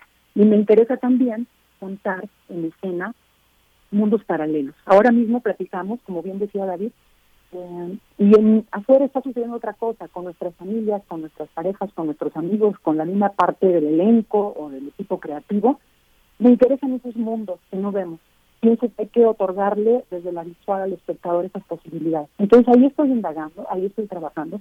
Y sí, es un privilegio, de verdad, regresar al teatro en vivo en este momento, presencial. Pues. Eh, como bien dice David también, eh, no es el teatro digital, no es teatro, decía. Yo pienso que es un paliativo, no el hecho. Sin embargo, era lo que podíamos hacer en su momento y lo hicimos. Entonces, este, ¿por qué no sabemos hacer otra cosa, básicamente? Pero a mí me interesa hablar de la condición humana más allá de los estilos. No es que no lo respete, y no puedo decir, por algo es vigente, textos, textos de, de hace cuatro siglos, textos de Shakespeare, textos de Fernando de Rojas, en fin, una, puedo nombrar un montón de autores y autoras, pero básicamente tratan de la condición humana y por eso nos toca, la ópera misma. Entonces siempre que abordo la ficción la abordo desde ahí y con la complicidad de los intérpretes. Yo no podría crear si no es desde, desde ellos. Em, la propuesta es la provocación y desde ahí es ir desgranando, ir privando el grano fino juntos, juntos. Entonces, este, sí, efectivamente, ese es un acierto del señor David de Sola, con todos mis, le hago todos los honores, por supuesto, eh, en estas piezas que escribe donde nos vemos reflejados. Pienso que está creando un lenguaje universal y me parece también que tiene un tanto de chejos. En algún ensayo lo mencionamos, me parece que el personaje de Oscar, el profesor Oscar, el que es golpeado por el alumno, eh, tiene un tanto de la gaviota. Son seres incorruptibles, aunque les cueste el amor. Y eso es importante. Entonces sí, el lenguaje del amor es básico para la vida, no no es del asunto cursi. David dice, filosóficamente dice cosas muy profundas acerca de ello. Yo pienso que es uno de los impulsos básicos del ser humano, igual que el miedo. Y todo lo que es miedo no es amor. Entonces, pienso que el apego a la vida es un amor mismo. Entonces, continuar cuando no estamos con los seres que más amamos, como le ha pasado a mucha gente en esta pandemia, pues es tremendo, ¿no? ¿Cómo explicarte? Entonces, la ahora nos da la oportunidad de reflexionar acerca de, de esta desesperación convertida en locura creativa. Es decir, los personajes crean mundos paralelos para seguir. Y lo que yo construyo y lo leo desde ahí es que prácticamente los tres intérpretes están todo el tiempo en escena. Muy pocos momentos salen, aunque no sea la propuesta original de esa manera. A mí me interesa ver qué les pasa cuando no los vemos, en apariencia, cuando no juegan parte de lo que se está hablando. Y curiosamente lo que tiene David Sola también en esta pieza de relojería humana es estos puntos suspensivos, sus silencios. A mí me aportan más los silencios que la palabra misma. Desde luego está muy bien escrita, pero pero yo desde ahí tomo y busco en el cuerpo y busco la presencia. No necesariamente el cuerpo tiene una destreza o no tiene que tener una muestra de destrezas físicas, sino una una muestra de destrezas eh, acuerpadas. Entonces se presentan ahí cada uno de los personajes habitando su cuerpo con su historia. Y eso lo hacen generosamente y desde un riesgo emocional brutal. Este verán a Mariana comprometidísima, David mismo en el juego, eh, desde su cuerpo y Alberto mismo. Entonces el personaje de Oscar tiene mucho de la gaviota. Apuesta, su esperanza es el amor y lo sacrifica por, por ser incorruptible. Entonces, esto es importante. Esto es importante porque también nos invita a esta reflexión, ¿no? ¿Qué lugar ocupamos cuando no te corrompes? En, en, el presente, ¿no? Y sí, el teatro es presente, es presencia y está vivo. Entonces, todo lo más que ha ocurrido en el lenguaje digital es un paliativo, un paliativo que nos ha permitido tener una respiración a todos los que lo hacemos, porque no sabemos hacer otra cosa, insisto en ello. Entonces, si no fuera por ellos, eh, soy muy afortunada por los intérpretes, pues que son de altísimos vuelos, pues este no sé qué haría. apelo mucho, apelo mucho a su, a su generosidad y a sus talentos. Siempre trabajo desde ahí. Yo no puedo imponer una manera de evitar el presente más que construyendo en complicidad en equipo. El teatro es, presente, el teatro es presencia. Rubí Tagle, nos queda un segundito para, pues bueno, les recibe el teatro helénico. Por fin vamos saliendo de esta cueva digital y nos podemos encontrar en torno a este fuego escénico. ¿Qué decirle a la audiencia ya para cerrar, Rubí, eh, en, invitación para asistir al teatro, al teatro helénico? Pues vengan, de jueves a domingo nos quedan ocho funciones solamente, jueves y viernes ocho de la noche, sábado siete, domingo seis de la tarde, terminamos el domingo 20 de marzo. Eh, estas ocho funciones están en el Teatro Helénico, en Revolución 1500, y pues están pueden conseguir sus, sus boletos en la página del Centro Cultural Helénico. No están en ninguna otra plataforma, están ahí mismo o en taquilla mismo. Vengan, se van a pasar un buen momento porque David de Sola también hace algo. Nos lleva en el vehículo del humor para aceptar el discurso de la amargura, de la tragedia, de la desgracia, para reflexionar en ello a partir de un finísimo sentido del humor, porque también está la comedia negra, principalmente este, llevada, acertada en David Evia, en el personaje de David Evia que se llama Hierofante, y nos lleva a la pieza con el personaje de Irene y Oscar, de Mariana y Alberto Estrella respectivamente. Entonces, bueno, vengan jueves a domingo, nos quedan ocho funciones solamente. Pues qué maravilla y qué locura, qué locura compartida. Muchas gracias, Ruby Tagle, directora de escena, David Evia. Muchas gracias a ambos. Estaremos ahí en el Helénico viéndoles en esta locura el charco inútil. Muchísimas gracias por la invitación. Gracias. Muchas gracias a ustedes. Vamos a hacer un, puente con la música de Os Mutantes, eh, Ando medio desligado, es la canción.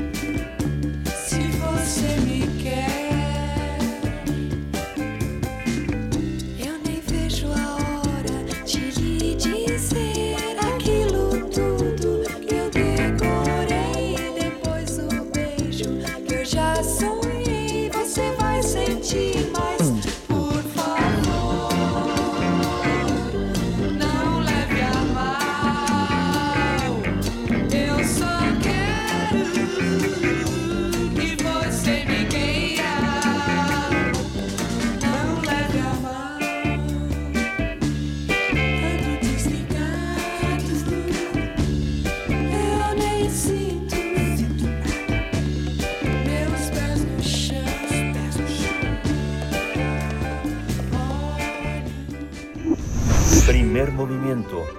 Hacemos comunidad en la sana distancia. El crisol de la química. El dióxido de carbono, alimento, abrigo y cuerpo. El tema de esta mañana con el doctor Plinio Sosa. Y ya se encuentra en la línea para hablarnos, para acercarnos de esta manera a la química. El doctor Plinio Sosa es académico de la Facultad de Química, se dedica principalmente a la docencia y a la divulgación científica. Querido Plinio, ¿cómo estás? Bienvenido. Buenos días, Veré. Buenos días, Miguel Ángel. Doctor, buenos días. Bienvenido. Sí, el dióxido de carbono es una sustancia gaseosa e incolora las moléculas de CO2 son pequeñitas, solo tienen tres átomos. Su fórmula, como ya lo dije, es su fórmula química es CO2. Esto significa que por cada carbono hay dos oxígenos. En el CO2, el carbono está lo más oxidado posible. Esto lo que quiere decir es que es muy difícil hacerlo reaccionar, o sea que es muy estable, muy, muy, muy estable. Entre sus propiedades físicas hay una muy peculiar a la presión imperante en las inmediaciones de la superficie terrestre, el dióxido de carbono no se puede hacer líquido. Al enfriar, al enfriarlo, pasa directamente del estado gaseoso al estado sólido. Y ese eh, dióxido de carbono sólido es el famoso hielo seco. Y al revés ocurre lo mismo. Si se le deja regresar a temperatura ambiente, el hielo seco pasa directamente de sólido a gas, sin pasar por el líquido. Es decir, sublima. El dióxido de carbono se encuentra en el aire en una pequeñísima cantidad, una concentración de apenas 400 partes por millón. Es decir, de cada millón de litros de aire, solo 400 son de dióxido de carbono. Otros lugares donde hay CO2 son los volcanes, las aguas termales, los géiseres, las rocas que contienen carbonatos y los yacimientos de petróleo y de gas natural. Dado que el dióxido de carbono es relativamente soluble en agua, también está presente en aguas subterráneas, en ríos, en lagos, en glaciares, mares. Esa pequeña cantidad de dióxido de carbono que hay en la atmósfera es la principal fuente de carbono para nosotros, los seres vivos. Las plantas, las algas y las cianobacterias toman ese CO2 y mediante la fotosíntesis producen carbohidratos, que es alimento, ¿no? Y oxígeno, que se sobra. O sea, es un subproducto, ¿no? De la fotosíntesis, lo, desecha. Luego, todos los organismos aeróbicos aprovechamos ese oxígeno sobrante para oxidar nuestros alimentos y de ahí obtener la energía que necesitamos para llevar a cabo todas nuestras funciones y actividades. Durante este proceso bioquímico, al que los biólogos le han dado el nombre de respiración, se genera dióxido de carbono, que simplemente se desecha hacia la atmósfera. Entonces aquí lo importante es la energía y lo que sobra es el dióxido de carbono. Entonces, eh, así se completa el ciclo del CO2. La fotosíntesis lo toma del aire y luego la respiración lo reintegra a la atmósfera. Este delicado, complejo y elegante equilibrio ha mantenido la concentración de dióxido de carbono relativamente constante durante cientos de millones de años aquí en nuestro planeta. El dióxido de carbono no solo es esencial para la vida debido a que es nuestra principal fuente de carbono, sino también porque impide que la temperatura en la superficie de nuestro planeta sea exageradamente baja, la Tierra recibe del Sol luz ultravioleta, luz visible y luz infrarroja. La ultravioleta es la que nos quema. La visible es la que vemos, valga la obviedad. Y la infrarroja es la que nos da calorcito. La Tierra refleja únicamente radiación infrarroja, la, refleja hacia afuera, hacia el, espacio. Esa radiación debería escaparse hacia el espacio exterior, pero no lo hace debido a que las moléculas de dióxido de carbono la absorben, absorben la radiación. Ahora, ¿cómo le hacen? ¿Cómo ocurre esa absorción de, luz infrarroja? Las moléculas de CO2 son lineales. El carbono está en el centro y está unido fuertemente a los oxígenos mediante dos enlaces con cada uno. En el mundo material nada está en reposo. Las moléculas de CO2 no solo se desplazan a gran velocidad a través del aire, sino que también vibran, están vibrando. Los enlaces carbono-oxígeno se estiran y se encogen. Puede ser que mientras un carbono oxígeno se alarga, el otro se acorta. O puede ser que los dos se alarguen y se acorten simultáneamente. ¿sí? Esos son los dos modos de vibración que tiene el CO2, al menos de esos de. En el mundo de lo insoportablemente ligero, los átomos, los iones, las moléculas, etcétera, la energía está cuantizada. Quiere decir que para pasar de un estado a otro se necesita de una cantidad exacta de energía. Es como si en nuestro mundo de los cuerpos grandes y pesados no pudiéramos subir de un piso al otro usando la escalera, sino que tuviéramos que ser impulsados de un solo golpe mediante una cantidad fija de energía. Que la energía esté cuantizada también implica que la luz no es un flujo continuo de energía, sino que consiste en pulsos, pulsos de energía, los fotones. En el caso del dióxido de carbono, este absorbe los fotones de la radiación infrarroja para pasar de un estado vibracional a otro. Como consecuencia, pues no deja pasar la energía de regreso hacia el espacio y así la Tierra no se enfría.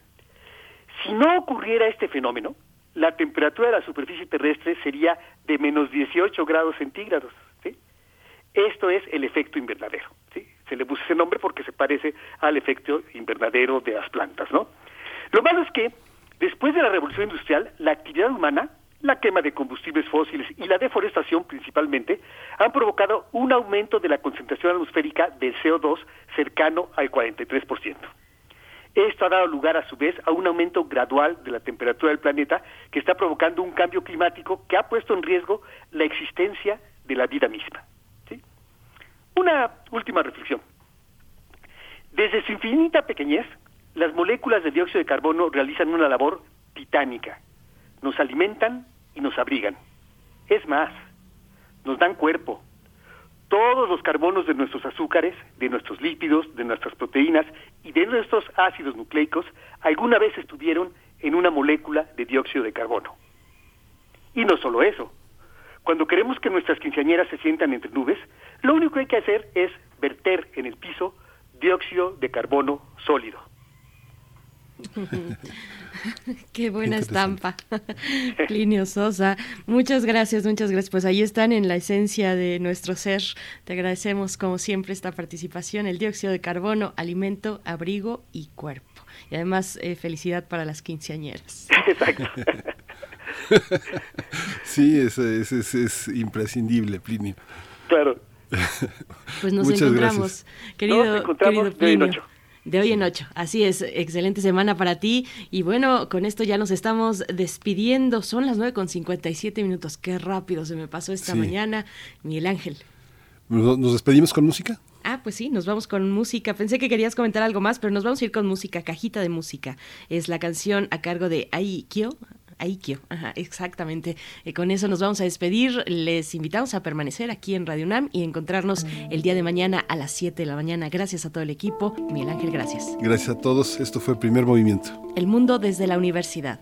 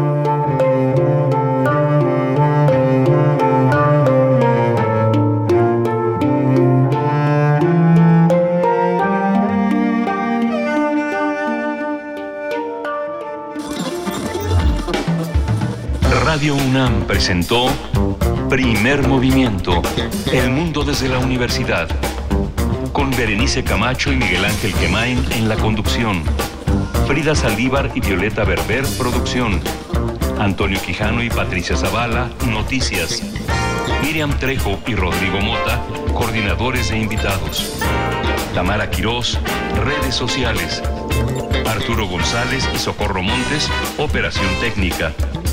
Servicio social, Vicente Pérez e Iván Chavarría. Locución, Tessa Uribe y Juan Stack. Quédate en sintonía con Radio UNAM. Experiencia sonora.